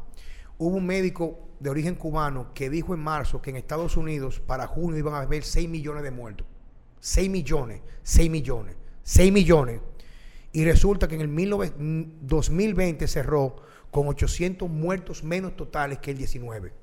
Lo pueden buscar ahí, en las estadísticas en Google. Decidimos vivir sin miedo. En mi casa no se escuchan noticias, ninguna noticia, ninguna de COVID mis padres. Mis padres nos juntamos todos los fines de semana, no usan mascarillas, se toman su vitamina D, 100 mil unidades todos los lunes, su vitamina C liposomal, 2 gramos diarios y su magnesio en la noche. Papi y mami. Son gente de familia de costumbres tradicionales. Ellos ya tienen más o menos como un año y pico que cocinan con aceite o de manteca de cerdo, aceite de oliva, coco. O sea que no utilizan aceites inmunosupresores como los aceites vegetales que lo venden aquí como la mayor bendición para la salud, especialmente las marcas estas, no sé, que Crisole o Mazola, no sé, toda esa Sí, marca, todo- todo. to- toda esa mariconería de veneno puro, veneno puro. Y ya mami le dio su vaina ya. Mami una mujer de este típico de años y mami me dijo, yo tengo una gripe. No me haga la prueba ahora. Se acostó, duró sus dos semanas y media haciendo su gripe que es complicada, con dolor de cabeza, dolor del cuerpo, tosía se apretaba, y ya mami está haciendo su vida normal. Entonces, es una decisión única. Yo no puedo obligarle a usted ni a nadie a cambiar la percepción de un punto de vista comunitario. Pero, señores, tenemos que despertar. Y otra cosa, Juan Carlos, porque yo sé que mucha gente, a lo mejor, tú le acabas de sembrar una duda con lo que tú acabas de decir, pero no se suscriben por completo a, a- a- a ver eh, todo, este- todo esto en, la manera en que tú lo ves. Pero yo creo que todo el mundo es evidente que debería cuestionarse la, la cantidad de cosas que han dejado de hacer por miedo. Yo conozco mucha gente, Juan Carlos, que tiene, a esta altura de juego todavía están encerrados. Yo, conozco gente Yo cercana. conozco gente que a esta altura de juego todavía están en su casa encerrados y, y que si salen es que si una mascarilla, que si un face mask, que los guantes, que el alcohol, que la vaina. Y yo te voy a decir algo. Tú tienes que preguntarte, si tú tienes ya un año viviendo de esa manera, ¿cuántas cosas tú has dejado de vivir por miedo al COVID? Yo me rehuso, yo me rehuso a vivir con miedo. Yo no voy a dejar de vivir por miedo a un virus. Y así es como yo he visto esto desde que empezó. Cua- obviamente cuando empezamos, cuando esto empezó en marzo del año pasado, había muchas cosas que se desconocían y, y yo mismo era más cuidadoso, pero nunca al punto en que lo fue la mayoría. Es decir, yo todos los días salía para el mirador a correr. Sí, yo recuerdo. Sin mascarilla. Yo la gente me recuerdo. escribía, ah, eso no es responsabilidad que tú en el mirador sin mascarilla, la vaina. Yo llegaba a mi casa, entraba con mi ropa a mi casa, que supuestamente había que quitarse la ropa afuera y bañarse y la vaina. Yo no desinfecté ni una sola compra del supermercado. ¿Quién va a hacer esa vaina? Y, Ay, viejo. Y yo qué, me, di- qué difícil, viejo. yo estoy trabajando en mi gimnasio desde julio y yo he estado en contacto con muchísima gente y yo no he, em, he tenido la suerte, digamos, de que no me he enfermado de COVID. A mí me dio el virus. Yo me di cuenta porque lo hicimos en junio, anticuerpos en sangre. Yo salí con la IgG elevadísima. Y de mi, mi staff de 12 personas, ya 9 le había dado. Y no tuvieron síntomas. Solamente María Paula, mi asistente, que perdió el olfato, solamente. Bueno, el punto es que no me ha dado, pero si me da, me dio. Yo estoy haciendo todo para yo tener un buen sistema inmune, para si el virus me da, yo saber manejar la enfermedad. Es que el virus, el virus, señor, el virus le va a dar a todo el mundo, Pero, viejo. pero ¿cómo yo voy a dejar de vivir? ¿Cómo yo me voy a pasar un año entero aislado? Dejar de juntarme con la gente que, con mis amigos, dejar de juntarme con mi papá y mi mamá, perderme un cumpleaños, perderme una fecha importante, por un maldito virus, con un miedo. Yo me rehuso a, a- a vivir de esa manera. Bueno, viejo. ¿Qué te digo, Jami, papá? Es que No, tú lo que tienes que decirme, ¿por qué te bloquearon tu cuenta? Yo subí un video con esta misma reflexión que yo hice ahora mismo de comenzar a llamar a su gente en los barrios, que no llamaran, que no vieran televisión, que no se pusieran a averiguar quién murió, sino son do- eran dos preguntas básicas fundamentales. Tenemos un año confinado. Era- yo tengo el video, te lo puedo enviar. Bueno, yo lo subí en mi cuenta nueva. Yo subí el video, el video decía que yo no quería tener un papel protagónico de crear caos, pero que la gente me importaba. Y cuando yo veía gente que yo quería, estimaba, no te me acerques, choca el codo, mamá huevo, ¿entiendes? Yo me quillo, viejo, porque mi- yo quiero a la gente que vive en libertad y con discernimiento. Y yo hice un video que decía dos cosas fundamentales. Ok, comenzó lo que la parte cronológica. Todo vamos a asfixiar o el que le agarre el virus lo va a estrangular, que lo vamos a encontrar. ¿Tuviste la película Total Recall de Arnold Schwarzenegger? Cuando salían de la atmósfera, que se- y los ojos se abrían. Yo pensé que la gente se iba a morir así, viejo. Entonces, yo hice un recuento cronológico que ponía a la gente a pensar, a observar, a abrir los ojos de cómo comenzamos a dónde estamos. Quienes creen el miedo, que son la gente que tienen más capacidad de consumo de las noticias americanas, porque son clase media alto, clase alto, clase media con televisión, que pueden pagar cable, no la gente de barrio. Entonces digo, ¿por qué la gente que tiene miedo son la gente que más con facilidad La se interna, más educada. más educada, y la gente, bueno, más digamos más letrada, no educada? Dijo José Saramago, que el hombre más inteligente que conoció no sabía leer ni escribir. Digamos los letrados, los que han tenido la capacidad de ir a escolaridad y, prepararse en, la- alguna área técnica profesional, son las gente más manejables. Y yo decía, váyate a los pueblos, vete a la terrena, que yo entro a la terrena cuando yo voy mucho, por lo menos una vez al mes, y entro a la farmacia y no me piden mascarilla. Y aquí te quieren matar y te, póngase la mascarilla, tápese. Y yo entro de mí, sí señor, mamá huevo, entro de mí, tú sabes por qué. Pero eso es lo que hay que hacerlo, porque al fin y al cabo hay que vivir y uno tiene necesidades.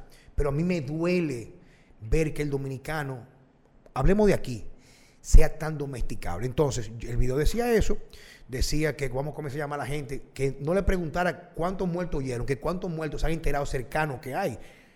Todo el mundo, ni uno. Entonces yo subí eso diciendo, entonces ahora viene la vacuna, pero hay cuatro cepas más, o cinco cepas, 20 cepas. ¿Entiendes? Entonces, ok, me voy a vacunar, pero la vacuna no va a servir para yo recuperar mi libertad. O sea, yo me, si, yo, si tú me dices a mí, yo no creo en la vacuna, o sea, no, no, no confío en la vacuna, yo creo en las vacunas, en algunas, pero yo no confío en esa vacuna porque no confío, confío de su procedencia ni confío de nadie que ha manejado la pandemia, porque me- no puedo confiar en quien me está mintiendo y quien me quiere vender espejito a cambio de pepita de oro. ¿Está conmigo? Entonces yo no confío. Si yo no confío, no puedo confiar por un discurso que sea convincente porque tú me buscas una gente que es locutor o es periodista que sabe venderte una idea para que tú la compres. Entonces, vamos a suponer que el- la vacuna es buena. Tú te la pones, pero no va a servir para qué? Para recuperar tus derechos fundamentales Claro. de salir a un restaurante, de salir un domingo a las 2 de la mañana. O sea, ¿hacia dónde vamos con el virus? ¿Qué pasa? La gente quiere la vacuna porque la gente tiene miedo. Y es la vacuna contra el miedo. Yo nunca he tenido miedo.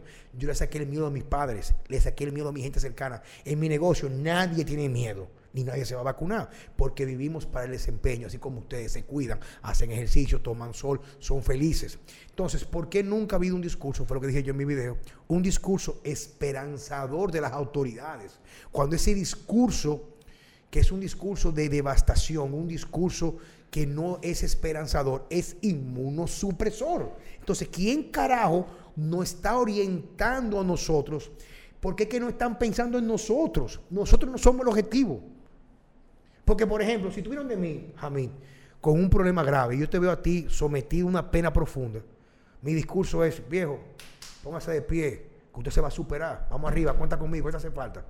Ven para casa, vamos, vamos mi negocio, ven. Juan Carlos, el negocio me cogió en fuego. Ven para acá, ven con tu gente para mi negocio, ven, vamos, ven. En lo que tú te recuperes en un año. O sea, mi discurso hacia ti es ayudarte a reforzar que tú tienes la capacidad de la resiliencia, de tú poder superarte. Pero yo no he escuchado un discurso, un, de la gente que nosotros le importamos, lo que hace es hacer todo lo contrario. Todo lo contrario. En debe agarrar y fomentar que todos los dominicanos Vamos a cerrar dos días de la semana, dos días de la semana, dos días de la semana. Vamos a cerrar todos los supermercados y la comida chatarra para fomentar el consumo de productos agrícolas en el mercado de productores. Todos son inmunoreguladores. Pero todo lo que tú compras en el supermercado, 90% de la gente consume son inmunosupresores. ¿Por qué no agarramos y los millones que se... Tú puedes agarrar una cuenta, una cuenta de uno de los funcionarios del PLD, una cuenta de las que tienen que declaran, porque tiene que haber muchas, y tú compras vitamina D para un año en este país para todo el mundo, a repartir. Vitamina D. 50, 100 mil unidades en una cápsula a todos los dominicanos. Para que tú veas cómo comienza la gente a dejarse morirse o enfermarse. Entonces, ¿por qué no hay un discurso alentador? O sea, de esperanza. Señores, tenemos que tomar el control. Vamos a salir. Vamos a tomar una educación como el presidente de México en estos días. Aquí en México no se ha impuesto nunca nada porque es un país que se vive en libertad. Y México es uno de los países con mayores muertes por el grado de obesidad y síndrome metabólico que hay. Entonces, esa es mi pregunta, papa. O sea, mi pregunta no es hacia mí, es hacia ti. ¿Hacia dónde vamos? ¿Qué tiempo vamos a pasar? Ya que nos acomodamos a esta basura de vida que estamos viviendo, a esta mierda de vida, mierda, con una mierda de vida, ¿Qué tiempo nos vamos a pasar más? ¿10 años más? ¿20 años más? ¿30 años más? ¿40 años más? Entonces, así mismo como nos quieren manipular con el LGTB, no es la comunidad individual, sino la agenda que quiere fomentar un cambio social que denigra lo que todos nos hace capaces de ser vivos, que es la unión de un hombre y una mujer en forma biológica natural, Así mismo la manipulación de la pandemia, así la manipulación del virus, que es real, yo no he dicho que no sea el virus real, así como manipulan la información porque todos los días muere gente. Estoy repitiendo la misma mierda, pero es que quiero que queden ustedes. Entonces, ¿hacia dónde vamos? O sea, ¿qué tiempo no? Ok, vamos por una cosa. Nos pusimos la vacuna y todo el mundo vuelve a la normalidad. Como, comienza a salir. El mismo que te la ponga, porque supuestamente yo me pongo una vacuna, supuestamente voy a ponerme una vacuna, es para recuperar aquellas cosas que me quitaron porque yo podía enfermarme. Ahora dicen que la vacuna, oye lo que dicen, y la gente lo, lo, apadrina. Tú te vacunas, pero no es que no te va a enfermar. Reduce, dicen ellos, ese grupo de general mamagüevo de la OMS y la farmacéutica, que lo que va a hacer supuestamente, no me creen, búsquenlo. Ya no es que tú te vas a vacunar, no. Te vacuna, pero te va a dar más suave. Pero no puedes, no dejar de usar la mascarilla porque cuando te da, puede qué? Contagiar a otros. Estamos en la misma mierda. Entonces, ¿cuál ¿por qué yo tengo que obligar a una vacuna que en realidad no me va a dar los beneficios reales de una vacuna. ¿Por qué vacuna contra la hepatitis B? ¿Para qué? Para que cuando te ponga el virus, dando tilla por ahí, o chuleando en una discoteca por ahí de noche, o viendo en un vaso sucio, el virus te entre, tú tengas ya el antígeno australiano presente en tu cuerpo, ¿y qué pasa? No te vas a enfermar. Pero ¿cómo crees que te vas a enfermar? Entonces, ¿para qué te la vas a poner? No es que no creo en la vacuna, pero ¿para, para qué me voy a poner una vacuna que me voy a enfermar como quiera, que no me van a devolver mis derechos fundamentales como quiera? Entonces, explícame. Porque esa yo quisiera que alguien me dijera. Porque es lo, que, es lo que yo no entiendo. O sea... eso es lo que yo no termino de entender. La verdad es que yo no termino de entender eso. ¿Cómo es que la vacuna... O sea, me pongo la vacuna y yo tengo que seguir viviendo en, confinamiento con la mascarilla, practicando distanciamiento. ¿Cuál es el maldito punto? El maldito, o sea, ¿en qué momento? ¿En qué momento es que nosotros vamos a salir de esto? A ellos no les interesa que salgamos, viejo. El ser humano, ya para cerrar el tema, por el, tema me refiero que estamos hablando, para no casar a la gente. Duele, a mí, a mí duele, viejo. O sea, a mí me duele ver cómo el ser humano se ha vuelto tan estúpido, tan doblegable. Yo anteriormente admiraba a la gente, coño, que hasta moría por un ideal, viejo. O sea, era capaz de inmolarse o, sacrificar su vida por un ideal, independientemente, viejo. tuviera correcto o no, pero creí en algo. La gente no cree en nada, papá, hoy. En nada. Se come toda la basura que le venden y pelean contigo porque tú tienes una opinión distinta. Ahora vivimos la generación de cristal. Todo tiene que ser en torno a no ofenderlos a ellos. Pero es que es imposible. Todo es en torno a no ofenderlos a ellos. Si tú no parte- quieres ofender a nadie, tú te tienes que quedar en tu casa, acostado. No, no hables, no salga, no haga nada. Esa es la única manera de tú no ofender. Duele, viejo. Duele ver la gente, como la gente se doblega. Cuando yo voy y entro en una, una carnicería, un lugar, la gente como entra con su familia, haciendo un ejemplo de solidaridad colectiva, sometido a una mentira, porque es una mentira. La mascarilla no protege. Mi madrina nunca salió en tres meses corridos. Mi madrina Sonia no salió nunca de su casa. Y en su casa estaba dormida con la mascarilla y le dio COVID. Y no se murió porque no se internó. Y ya estaba que respiraba y tosía y se apretaba. Yo le llevé, se tomó 50, 100 mil unidades de vitamina D, 100 mil diarias por 7 días consecutivos. N, acetilcisteína, 1 o 2 gramos dos veces al día. Vitamina C liposomal, 1 o 2 gramos dos veces al día. Y magnesio quelado en la noche. Tengo la conversación al tercer día, me dijo, sobrino, ahijado, ya hoy tosí y no me estoy apretando. Y está mi madrina. Durmió con su esposo, mi padrino, mi padrino no se enfermó. Entonces, nada, viejo. ¿Hacia dónde vamos? Cuéntame, Javi. Bueno, para entrar en un temita un poquito más refrescante, eh, tengo para decirte que cada día más tengo la oportunidad de, estar en contacto con personas que están haciendo tu, dieta, la Simo Diet, y, y la mayoría de la gente obviamente viene a preguntarme que qué yo pienso sobre la Simo Diet. Y, y para serte franco, lo que yo le respondo a todo el mundo es que es una, es una dieta de eliminación que obviamente a la mayoría de la gente le va a hacer bien. Todo el que venga de no llevar una, una alimentación consciente, de comer la basura que conocemos y haga una dieta tipo Simo Diet en donde saca toda la basura, come mucho más natural, elimina los alimentos proinflamatorios, pues va a haber una mejoría. Eh, y claramente yo, yo pienso que es una buena estructura para la mayoría de la gente. Pero claramente eso nunca va a ser mejor que la individualización, como mismo lo haces tú. Porque yo, yo sé de dónde nació el Simo Diet. Yo tengo conociéndote 10 años y lo que tú hiciste con el Simo Diet no fue más que ponerle un nombre a lo que tú tienes años predicando. Porque tú tenías todos los años del mundo diciendo a la gente que desayunara de esa manera, comiera de esa manera, cenara de esa manera. Pero lo mejor tú se lo decías a la gente y la gente no lo retenía, no le daba suficiente importancia. Y ha sido, algo, ha sido muy positivo que tú lograras pon- ponerle un nombre y mercadearlo. Porque eso ha hecho ya que coja una mayor relevancia y que ya la gente le ponga atención. Entonces, eh, respondiendo a lo que yo decía antes, sí, pienso que es una buena, que es una buena dieta, es un buen punto de inicio para la mayoría de la gente. Y, y la verdad que he visto cómo eso ha sido un, un- un fenómeno alrededor de ti, te, te ha popularizado mucho. Y, y cuéntame un poquito sobre eso. Es decir, tú y yo hablamos cuando nos, reuni- nos reunimos en tu casa el año pasado sobre planes que tú tenías con, con- con respecto al Simo Diet, al protocolo. De allá para acá, ¿qué, qué ha ocurrido con eso? Mira, el libro está solamente a un, cap- a un capítulo de distancia para concluirse. O El sea, libro. Sí. O sea, ya yo eh, tengo todos los capítulos hechos, hechos, perdón, terminados, me falta uno. La Decimo Diet, como tú dices, son varias fases, pero la fase, en realidad, de la dieta es una fase de individualización y liberación, donde cada quien encuentra su potencial y qué alimentos le convienen, siempre y cuando tratando de evitar aquellos alimentos que sí causan trastornos permanentes y duraderos en nuestro cuerpo.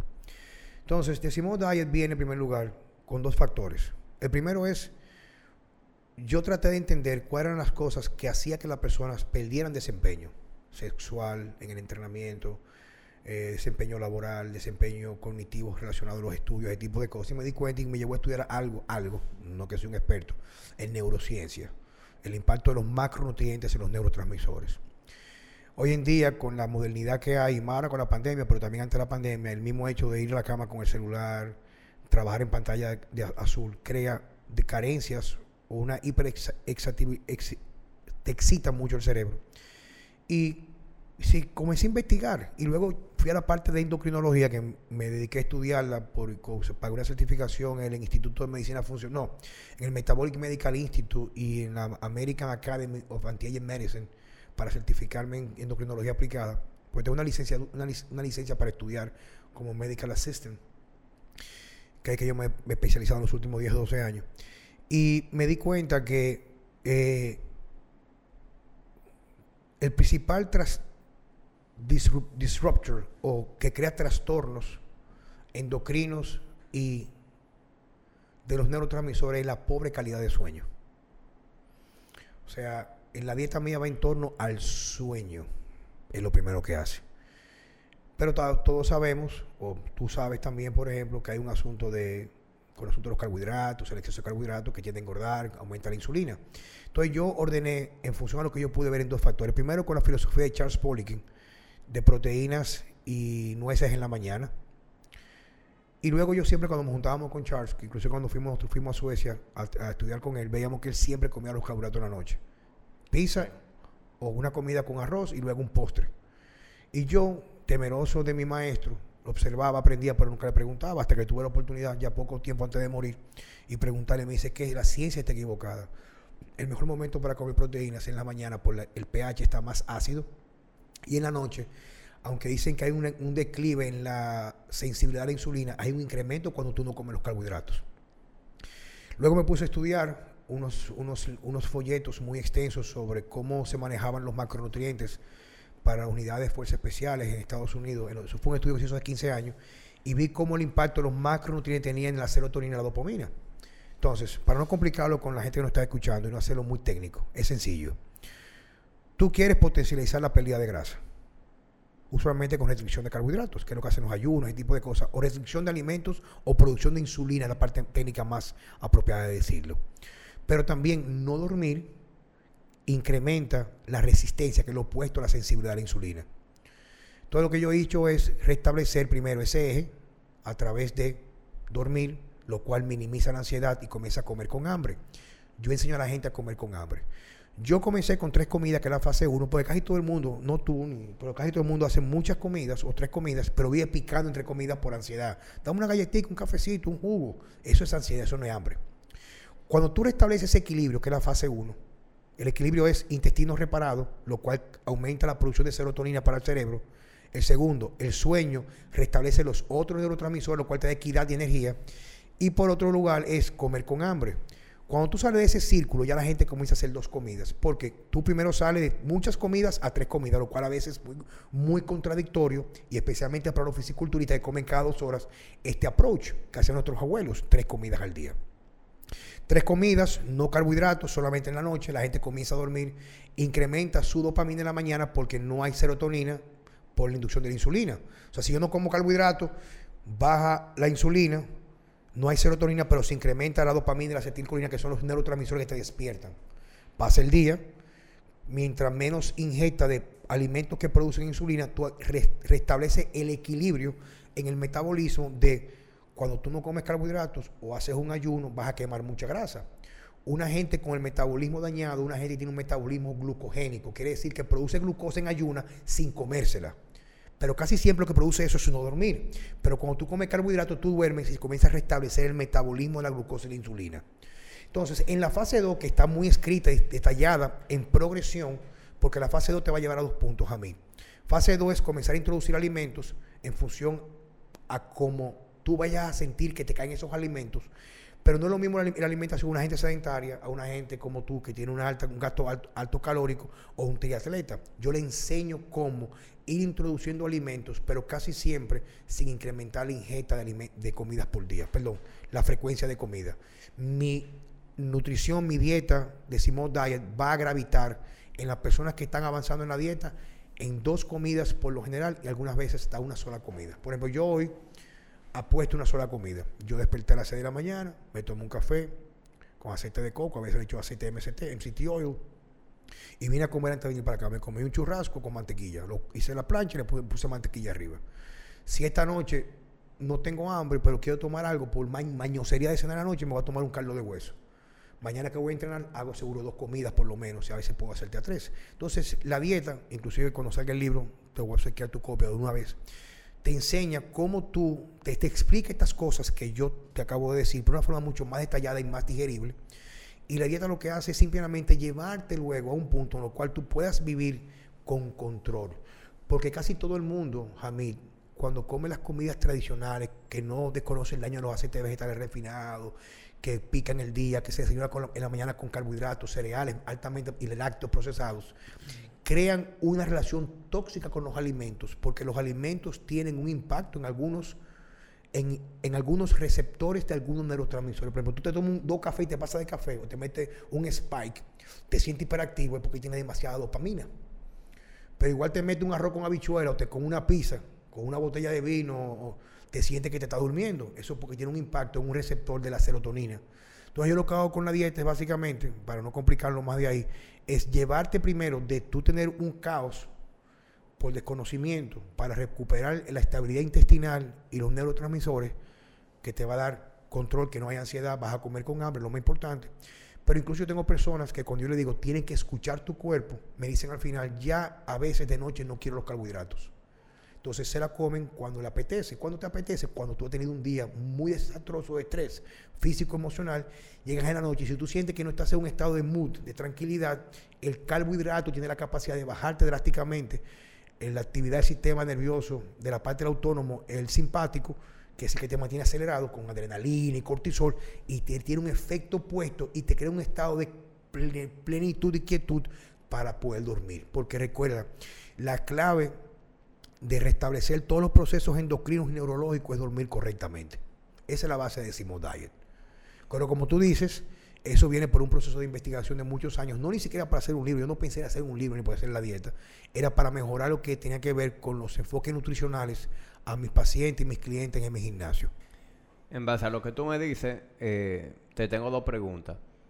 como tú dices, eh, no se trata de una dieta hipocalórica. Tú no estás hablando de llevar a la gente a un déficit calórico, sino de a través de la buena selección de alimentos, del buen dormir, que todo se vaya poniendo en su sitio. Inmediatamente tu, tu respuesta hormonal mejora, tú tienes un mejor balance hormonal, pues ya la hora del día en la que te da hambre, o sea, la frecuencia con la que te da hambre va a ser una eh, va a ser algo mucho más en sintonía con lo que realmente necesita tu cuerpo, no con ansiedad. De igual manera, eh, cómo se regula el apetito, tiene mucho que ver con el sueño, tiene mucho que ver con, la respuesta insulínica. Es decir, al corregir lo hormonal, muchas cosas se ponen en su sitio y obviamente la gente ve una mejora en su composición física. Yo sé que eso, ese es el razonamiento detrás. Sin embargo, mucha de la gente que me preguntan por el diet, me preguntan por qué se estancan. ¿qué están haciendo mal esa gente que se estancaron? O ¿qué deberían hacer? ¿Qué tú le recomiendas al que se estancó en el Simo Diet para romper ese estancamiento? ¿Qué pudieran estar haciendo mal? Hay que saber primero qué ha hecho esa persona. Porque la dieta, casi todo el mundo ama las estructuras. Dime que cuánta comida voy a hacer, qué voy a comer en cada comida. Tú estás de acuerdo conmigo, ¿verdad?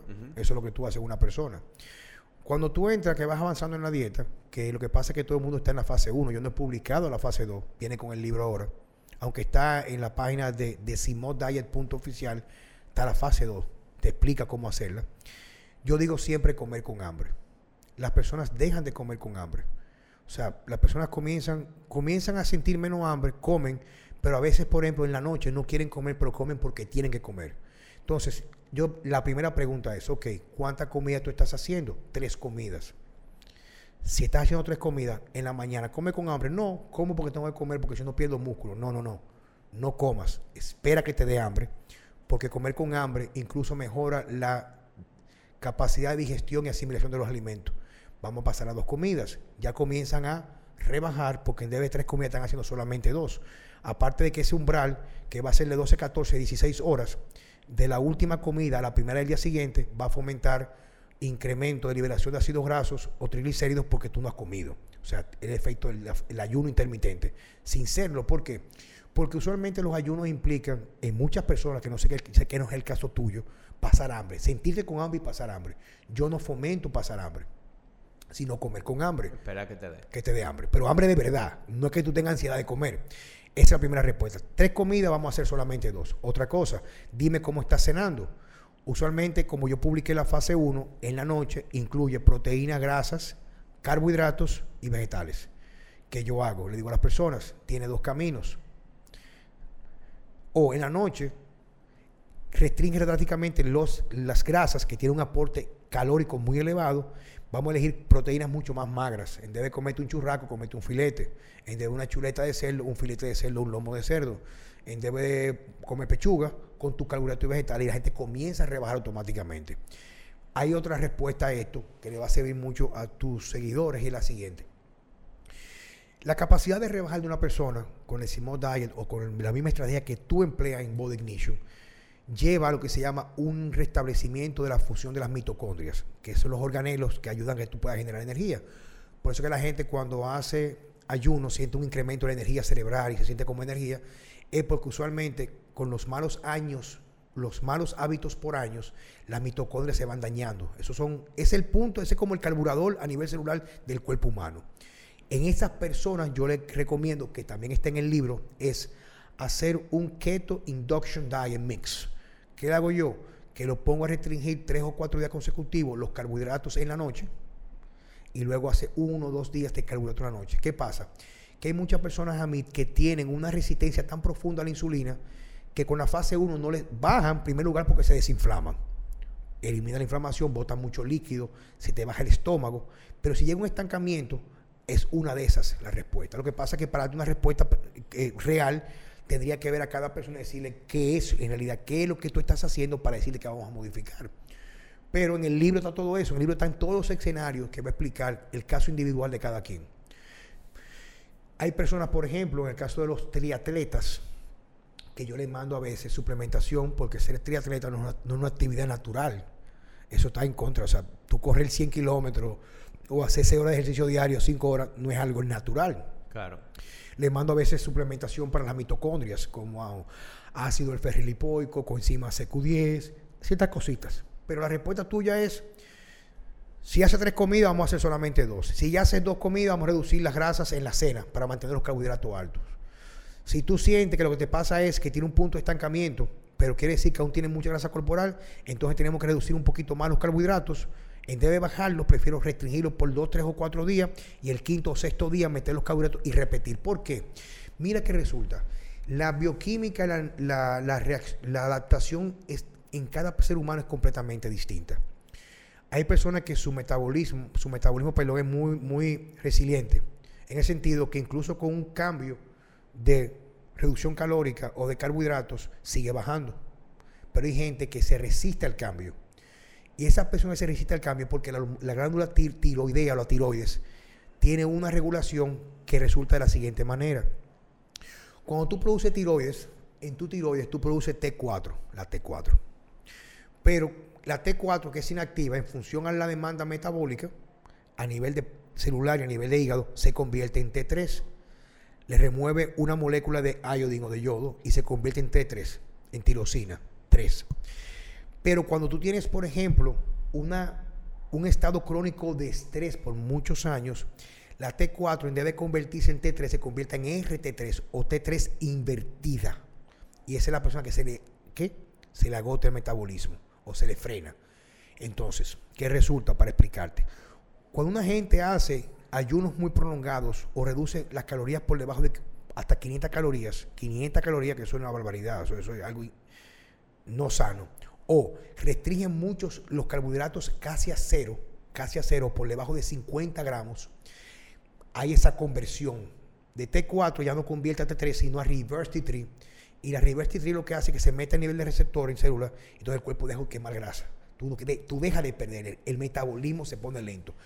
Pero cada vez que tú haces un refeeding o una, retro, una introducción de alimentos de carbohidratos en la noche, bastante cantidad, el cuerpo despierta de nuevo y comienza a convertir la T4 a T3, entonces el metabolismo se repunta. Yo tengo personas, por ejemplo, tengo una chica que rebajó 60 libras en, en, en 9 meses. 60 libras es mucho, una chica bajita, como de 5'2". Fue a mi consulta y yo lo que hice simplemente fue eso. O sea, le hice un keto induction y ya me llamó que rebajó las últimas 40 que le faltaban en los últimos tres meses. Ya tiene ya 12 de un año completo. De ser una gordita, está completamente delgada.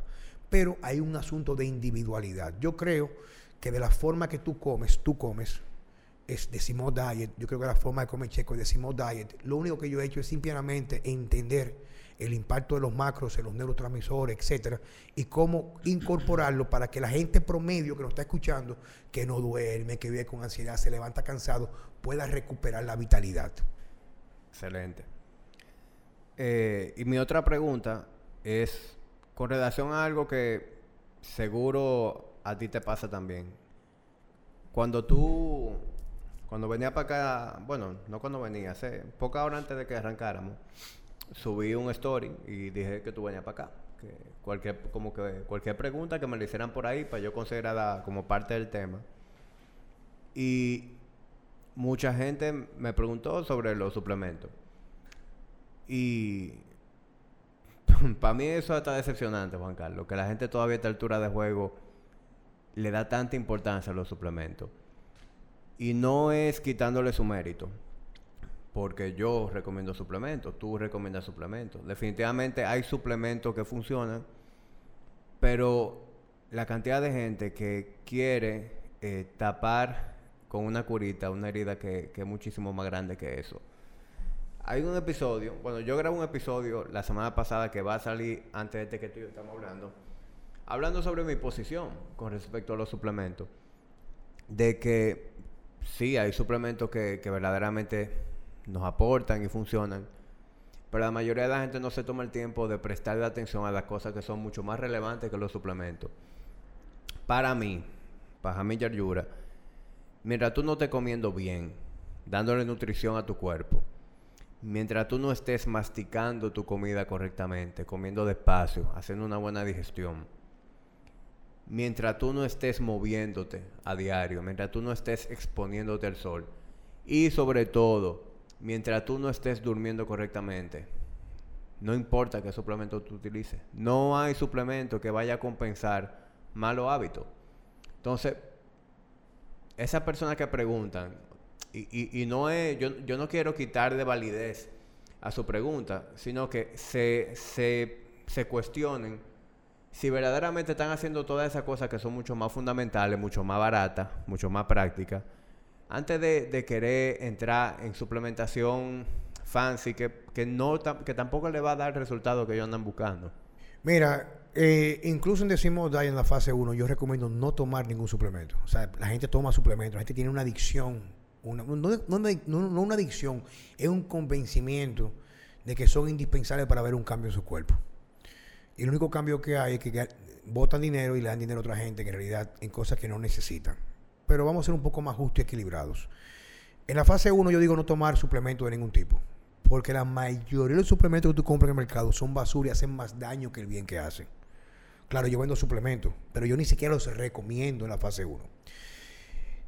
Los requerimientos de suplementación van a abrir de la mano en función a cómo tú vayas a comer. Una persona que tenga una alimentación buena, por ejemplo, que asuma su alimentación como una manifestación o una demostración de amor propio, de cuidarte. Eh, no comer la calle, eh, no que tú no puedas comer una, una pizza, una hamburguesa, pero que tú te creas un culto por alimentarte bien, tus verduras, carnes, trata de reducir la ingesta de alimentos proinflamatorios, prácticamente la suplementación es nula. O sea, tú no necesitas suplementación. Si tú eres una persona que tú tienes una vida equilibrada, toma sol, naturaleza, comes bien, duermes bien, no te excedes en la carga de entrenamiento, entrenas duro pero recupera bien, es mínima o prácticamente también es nula la suplementación. La es, lo es, perdón. Ahora, tú vienes, que una de las cosas que yo hago, porque yo hice un fellowship en biología y metabolismo vascular, tú tienes ya un problema de calcificación arterial, está con un médico y sabemos que ahí está vinculado a tus malos hábitos de muchos años una suplementación con enfoque clínico terapéutico, sí yo tiendo a sugerir por un tiempo prolongado con controles de o, análisis de control para ver cómo tú vas avanzando al punto de abandonarlo. ¿Tú me entiendes? Pero hay personas que es lo que la pregunta o donde viene la pregunta es la siguiente. yo necesito suplemento para ver el cambio. Cero suplemento. O sea, tu piel cambio en tu cuerpo es cero suplementación, cero, cero. O sea, tú, cero, cero. Ningún bodybuilder profesional compra gata un centavo en suplemento. Se puya, claro, estamos claros, para tener ese tipo de cuerpo, por eso es comida, culto al sueño y comer hierro. Eh, la suplementación puede ayudar, quizá en una población muy específica, una gente con una cirugía bariátrica que no está absorbiendo bien las vitaminas, una gente que tenga ya un hígado graso, una gente con una obesidad mórbida, una gente con un trastorno que se le pueda manifestar en la parte de las emociones. Por ejemplo, sabemos que hay gente que tiene problemas ya de estados subclínicos depresivos y que se vierten en la comida.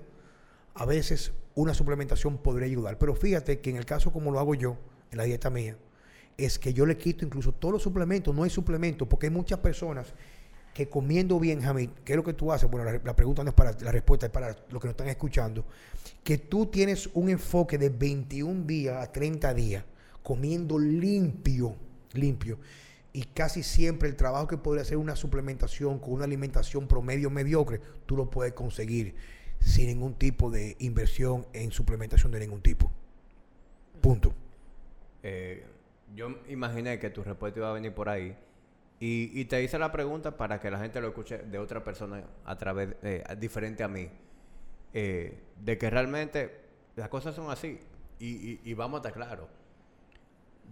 Yo, tú también, yo pudiera sacarle mucho provecho económico a vender suplementos, porque eso es lo que la gente quiere. La gente quiere que le vendan sueños. La gente quiere que le digan que ven, cómprame estos suplementos, cómprame 15, 20 mil pesos de suplemento y tú vas a ver los cambios en 30 días. Eso es lo que la gente quiere. Y si yo, eh, si ese fuera mi approach, yo hace mucho tiempo que, tuviera mucho dinero en mi cuenta. A lo mejor por romántico no me da mejor. Pero volvemos a los valores. Yo no voy a hacer nada. Bienvenido al club. Yo no voy a hacer nada en contra de mis convicciones. Yo prefiero morirme de hambre antes que hacer una vaina que vaya en contra de mis convicciones. Creo que puedo desarrollarme, puedo hacer un bien y me puede ir bien haciendo las cosas bien. Y por eso yo vengo aquí a decirle a ustedes que le presten atención al sueño, coman bien y dejen de preocuparse por suplementos, preocúpense por cosas que son mucho más relevantes. Yo venir aquí, tener a Juan Carlos Simón y dedicarle una hora a hablar de suplementos para mí será un desperdicio del tiempo, es una falta de respeto a ti. Bueno, viejo. Mira, la única suplementación que yo puedo recomendar es basada en una prueba analítica de sangre que demuestra un estado muy avanzado de glicosilación, con hemoglobina glicosilada, por ejemplo, que esté en 6.4, que soy diabético ya. En vez de mandar metformina, por ejemplo, tú puedes mandar una suplementación con vitamina B, grupo B y benfotiamina, pero eso es muy específico. O sea, una gente normal, normal, normal, normal, normal, Normal me refiero no tú y yo, pues yo no somos los normales, los típicos, sino me refiero que no está con una obesidad que necesita bariátrica, con cambios tangibles, con cambios pertinentes, puntuales, bien dirigidos, por alguien que esté enfocado en qué? En resultados. Tu cuerpo cambia drásticamente en pocos días sin suplementación. Esto lo voy a poner sencillo. Usted con comprar una proteína no va a comenzar a rebajar ni va a echar músculo. A mí me escribe un, día en un tipo en estos días. ¿Me, me, puedo tomar una creatina? Digo, claro que te la puedes tomar. Gracias. ¿Cómo tú piensas que te va a poner? No, como el tipo de la revista. Y mi hermano, ese tipo nunca metió creatina. ¿Y entonces para qué sirve? Bueno, se sabe que personas, por ejemplo, con Alzheimer, hay gente que tiene, por ejemplo, sarcopenia, creatina con leucina, una gente ya que tiene una edad avanzada, le puede tener un efecto terapéutico. Pero tú solamente con cambiar la basura que tú eres, porque tú eres un camión de basura que te llena de miel el día entero y dejar de alimentarlo con miel, ahora van a entender, tu cuerpo va a cambiar. Entonces tu biología se convierte en tu biografía. Y una condición que tú tienes no es por carencia de suplementos, es por falta de comer correctamente y hábitos de vida. Te la pasas el interior de una computadora, te acuestas con el celular, te levantas a meter café con azúcar o cremora para como un confleo lo que aparezca en el trabajo, un sándwich, una empanada hecha, un aceite vegetal frito, como un plato del mediodía, por capacidad o incapacidad de preparar tu comida, a comer una bichuela, un pollo arroz hecho con aceite vegetales, con sopita. Y en la noche va a comer lo que aparezca. Y como no bajo de mucho, vas al barrio, a la esquina, a comerte una comida, una comida en la calle. Entonces, tu problema no es falta de suplementación, tu problema es eliminar toda esa basura que tú estás haciendo. Entonces, tú tienes que darle al cuerpo, porque, perdón, tienes que darle al cuerpo la capacidad de recuperar a ese viejo. El cuerpo humano es perfecto. Tú sabías que la mayoría de las personas, la pregunta no es a ti, a ellos, en su intestino cuando está íntegro tiene la capacidad de producir vitaminas. La vitamina K1 que se ingiere por los vegetales se convierte a K2, que es la, más efectiva para el cuerpo, en el intestino. Si tú coges sol y tienes intestino sano y comes alimentos ricos en vitaminas liposolubles como mantequilla completa, carne con grasa, aceite de oliva, manteca de cerdo, cosas, tú tienes la capacidad de adquirir que esas, esas vitaminas, no tienes por qué suplementártelas. Tú sabías que tú, por ejemplo, comer hígado es una de las fuentes más ricas y más potentes de reparar el cuerpo metabolismo porque es la fuente más biodisponible de vitaminas del grupo del grupo de vitamina del grupo B y, hierro y ese tipo de cosas. Y lo mismo los colágenos. Y los colágenos. La, gente que me viene preguntando por los suplementos de colágeno, pero no, no se comen un, osobuco. Bueno, mi hermano, yo tengo en mi casa esperando una sopa. una sopa de, de, hueso de 16 horas hirviendo. Y cuando estaba el hueso ya que estaba blanco, viejo, 16 horas, echándole agua y dejándolo hervir. Yo le eché pecho de almendra, viejo, con ajo, cebolla y verdurita. Tengo eso esperando. Me se va a hacer la compañía de otro churraco que me está esperando en el día de hoy. Mándame. No, a ti que llevaste una vaca, desgraciado. la última vez que fue a mí a mi casa, me quedé corto. No para él, no, para la comida de la semana. Con esa boquita, ese desgraciado come más que el diablo. Juan Carlos, última pregunta. Porque ya, si, si seguimos extendiéndonos, esto vamos a tener que ponerlo en, Netflix. Eh, mi última pregunta eh, mi última pregunta es con respecto a, los cambios físicos. Una de las preguntas que me hicieron, y, no te la voy a hacer tal cual, sino que la voy a poner en el contexto que, debería estar. Mucha gente se pregunta qué tiempo se toma tener un buen físico. Un físico musculoso, un físico lean. Eh, en el caso de las mujeres, un físico firme, eh, con poca celulitis, definición. ¿Qué tiempo toma? Eh, yo tengo mi respuesta, pero quiero oír la tuya primero como invitado. ¿Qué tiempo toma? ¿Verdad? Pero más que qué tiempo toma, ¿qué toma? Bueno, eso te iba a decir yo a ti, o sea, tener el cuerpo de Hamid, lograr eso tú lo puedes lograr si haces lo que Hamid hace, exactamente como lo hace él, no hay puntos intermedios. El tiempo que te va a tomar depende de qué tan lejos tú estés de llegar a ese punto. Pero una gente normal consigue un cuerpo, un cuerpo bueno, asumiendo que haga lo que toma ponerse como está. Puede tomarse cuatro meses, seis meses, un año, eso depende. O sea, los cambios no son rápidos. Tú puedes experimentar cambios tangibles constantes de mejora. Primero en la calidad de vida que tú tienes y algunos cambios de orden morfológico. Pero cambiar, cambiar, cambiar, tú vas a cambiar. Pero ¿qué tiempo te va a tomar llegar a tu meta? Depende de qué meta tú te pusiste. Yo tengo personas, por ejemplo, que han cambiado. Tengo una chica, que es una de mis clientes top en este momento, que es Larisa Gutiérrez. Ella comenzó conmigo exactamente, comenzó con la pandemia en febrero y no ha dejado de entrenar. No me llamo al gimnasio entrenar escondido, tú sabes ella logró una reducción porcentual de grasa de, un 27, 26 a un 16, que es muy buena condición física para una mujer, con el caliper, no con, el, con, la, no con la máquina de Dexa. Y le tomó todo ese tiempo, casi un año. Ahora estamos en el punto donde ella tiene una tremenda condición física, estamos trabajando ya lo que tiene que ver con incremento de fuerza, más funcionalidad, etcétera. Pero usualmente mi respuesta es, viejo, que no hay una, un número igual para todo el mundo, cada quien es completamente distinto. Hay personas con metabolismo mucho más o respuesta a los cambios mucho más favorables genéticamente. Hay gente que toman más tiempo, pero cambio, cambio, más de la mano, ¿dónde tú estás? ¿Dónde tú quieres llegar? Si tú lo que eres un tipo normal y quieres estar como un fosiculturista, no lo vas a hacer con creatina. Tienes que meterte la misma puya que se mete él. Y puedes lograrlo en cuatro, seis meses, un año, depende de qué tan difícil o qué tan distante tú estés de esa meta. Si tú eres una muchacha que va a entrenar en Body Ignition, tú nunca has hecho ejercicio, tú nunca has tenido un estilo o hábito de vida saludable, usualmente esas personas cambian muy rápido cuando vienen de muchos desastres, que hacen cambios tangible rápido, pero llegar a la meta y tú verte completamente full rayado con la pierna que sé yo cuánto, eso es ya un hábito de vida que va a depender de seis meses, un año, un poquito más. Eso depende de cada quien, es completamente distinto. Pero habría que tener un par de ejemplos aquí con nosotros para decir, si yo veo una gente, si yo veo una gente, verla, verla físicamente, nada más de verla, te puedo decir, tú lo puedes lograr en seis meses, un año. Claro, porque eso es algo que ya la experiencia Pero la experiencia me lo dice, tú sabes. Hay gente que tú la ves que son más construidas muscularmente. Una gente con músculo a veces cambia tan rápido que en dos o tres meses puede lograr un cambio, coño, impresionante. Ahora, una gente que no tenga ningún tipo de condición física, primero hay que construir la capacidad de trabajo. Va a tener algunos cambios morfológicos, pero tampoco un cuerpo tan construido. Cada quien es completamente único. Y sumándole a tu respuesta, si yo, yo por experiencia sé que casi todo el que hace esa pregunta es porque ni siquiera ha empezado. Casi siempre el que se pregunta qué tiempo me va a tomar, cuándo es que yo voy a llegar ahí, es el que está todavía en una esquina analizando, analizando empezar el gimnasio, analizando empezar decimos diet. Y yo lo que le digo a esa gente es que arranque, pero además de arrancar, disfruta el proceso. Disfruta el proceso. Porque se puede ver lejos. Pero la verdad que desde que tú te montes en ese tren y tú empiezas a ver los beneficios, a sentir los beneficios, tú te sientes mejor. Tú te, tu confianza, tu autoestima, todo mejora. Ya el trayecto no se hace tan largo porque cada día tú vas disfrutando cosas que son tangibles. Y se parece mucho a lo que es tener éxito profesional o a lo que es tener dinero.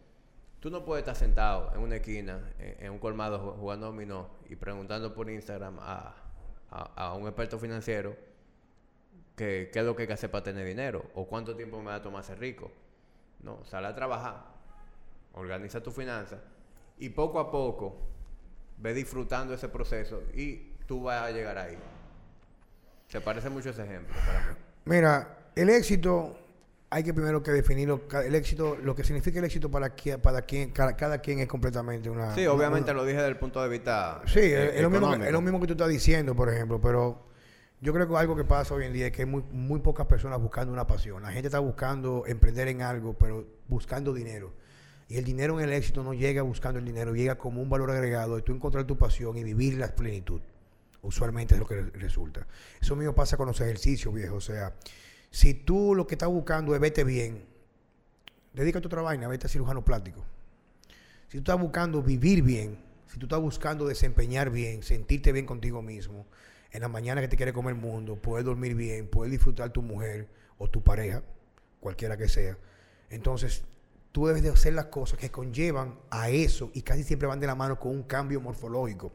Porque no es cierto que una gente va a rebajar pasando hambre.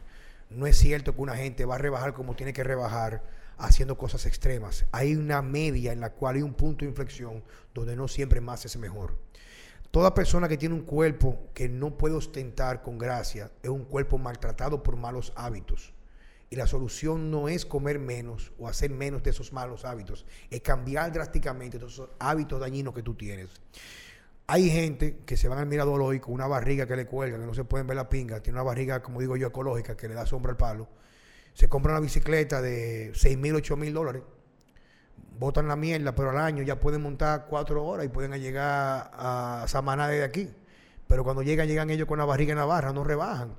Porque la actividad física extrema no es saludable ni para la longevidad. Te gusta, si te gusta y tú la disfrutas, estás haciendo lo correcto, pero no la solución para tener un cuerpo funcional con longevidad. Longevidad es ese equilibrio.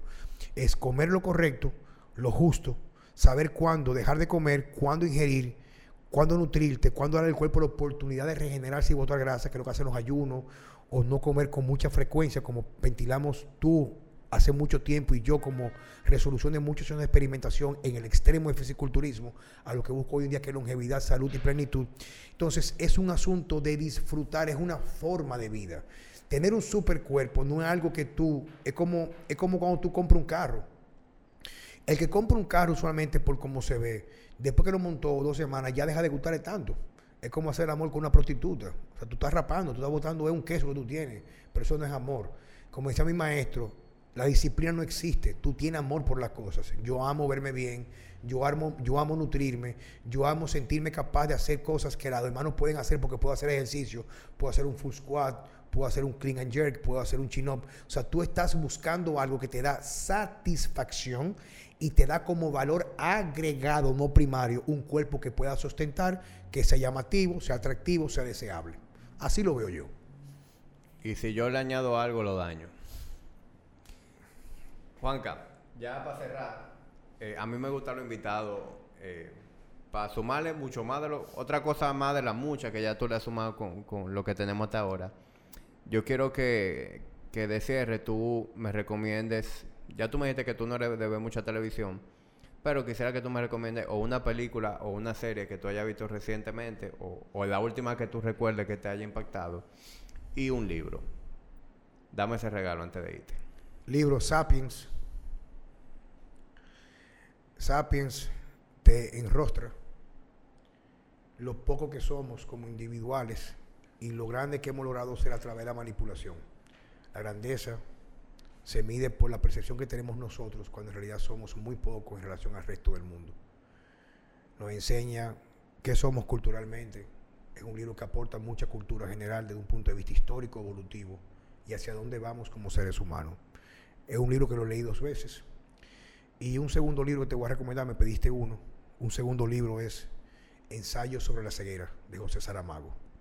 Lo leí hace muchos, muchos años, pero es un libro que enseña mucho sobre la naturaleza del ser humano, inclusive en condiciones extremas de penuria y miseria. Eh, tengo dos películas que las puedo considerar eh, y más ahora favoritas, que es La Matriz, The Matrix, como dijo Keanu Reeves hace dos años, que eso no era una película, era un documental. La primera, claro está. Y la segunda sería V for, for Vendetta. Ah, buenísima también. Entonces, yo no sé mucho de películas, pero algunas que me gustan mucho. Me gusta mucho la película de ciencia ficción. Las películas que son fantasiosas me permiten enajenarme de mi realidad y volver a ser niño de vez en cuando. Bueno, buenísimo. Todo ha sido sin desperdicio el día de hoy. Bueno, viejo, gracias por la oportunidad y me complace mucho compartir con tu comunidad, que sé que te siguen de cómo debe de ser y cómo es justo, porque tú te lo mereces. Yo creo que los demás son muy afortunados de merecer y tenerte a ti, viejo. Te admiro mucho y yo sé que ojalá que sea así, que la vida nos permita un tránsito cronológico ordenado. Cuando me toque partir un día de esto, saber que dejé por lo menos eh, eh, en ti una persona que pueda ser digna, no de un relevo a lo que yo hago, sino de un relevo a vivir con pasión. Gracias por todo, viejo. Bueno, y tú sabes que todo eso es recíproco.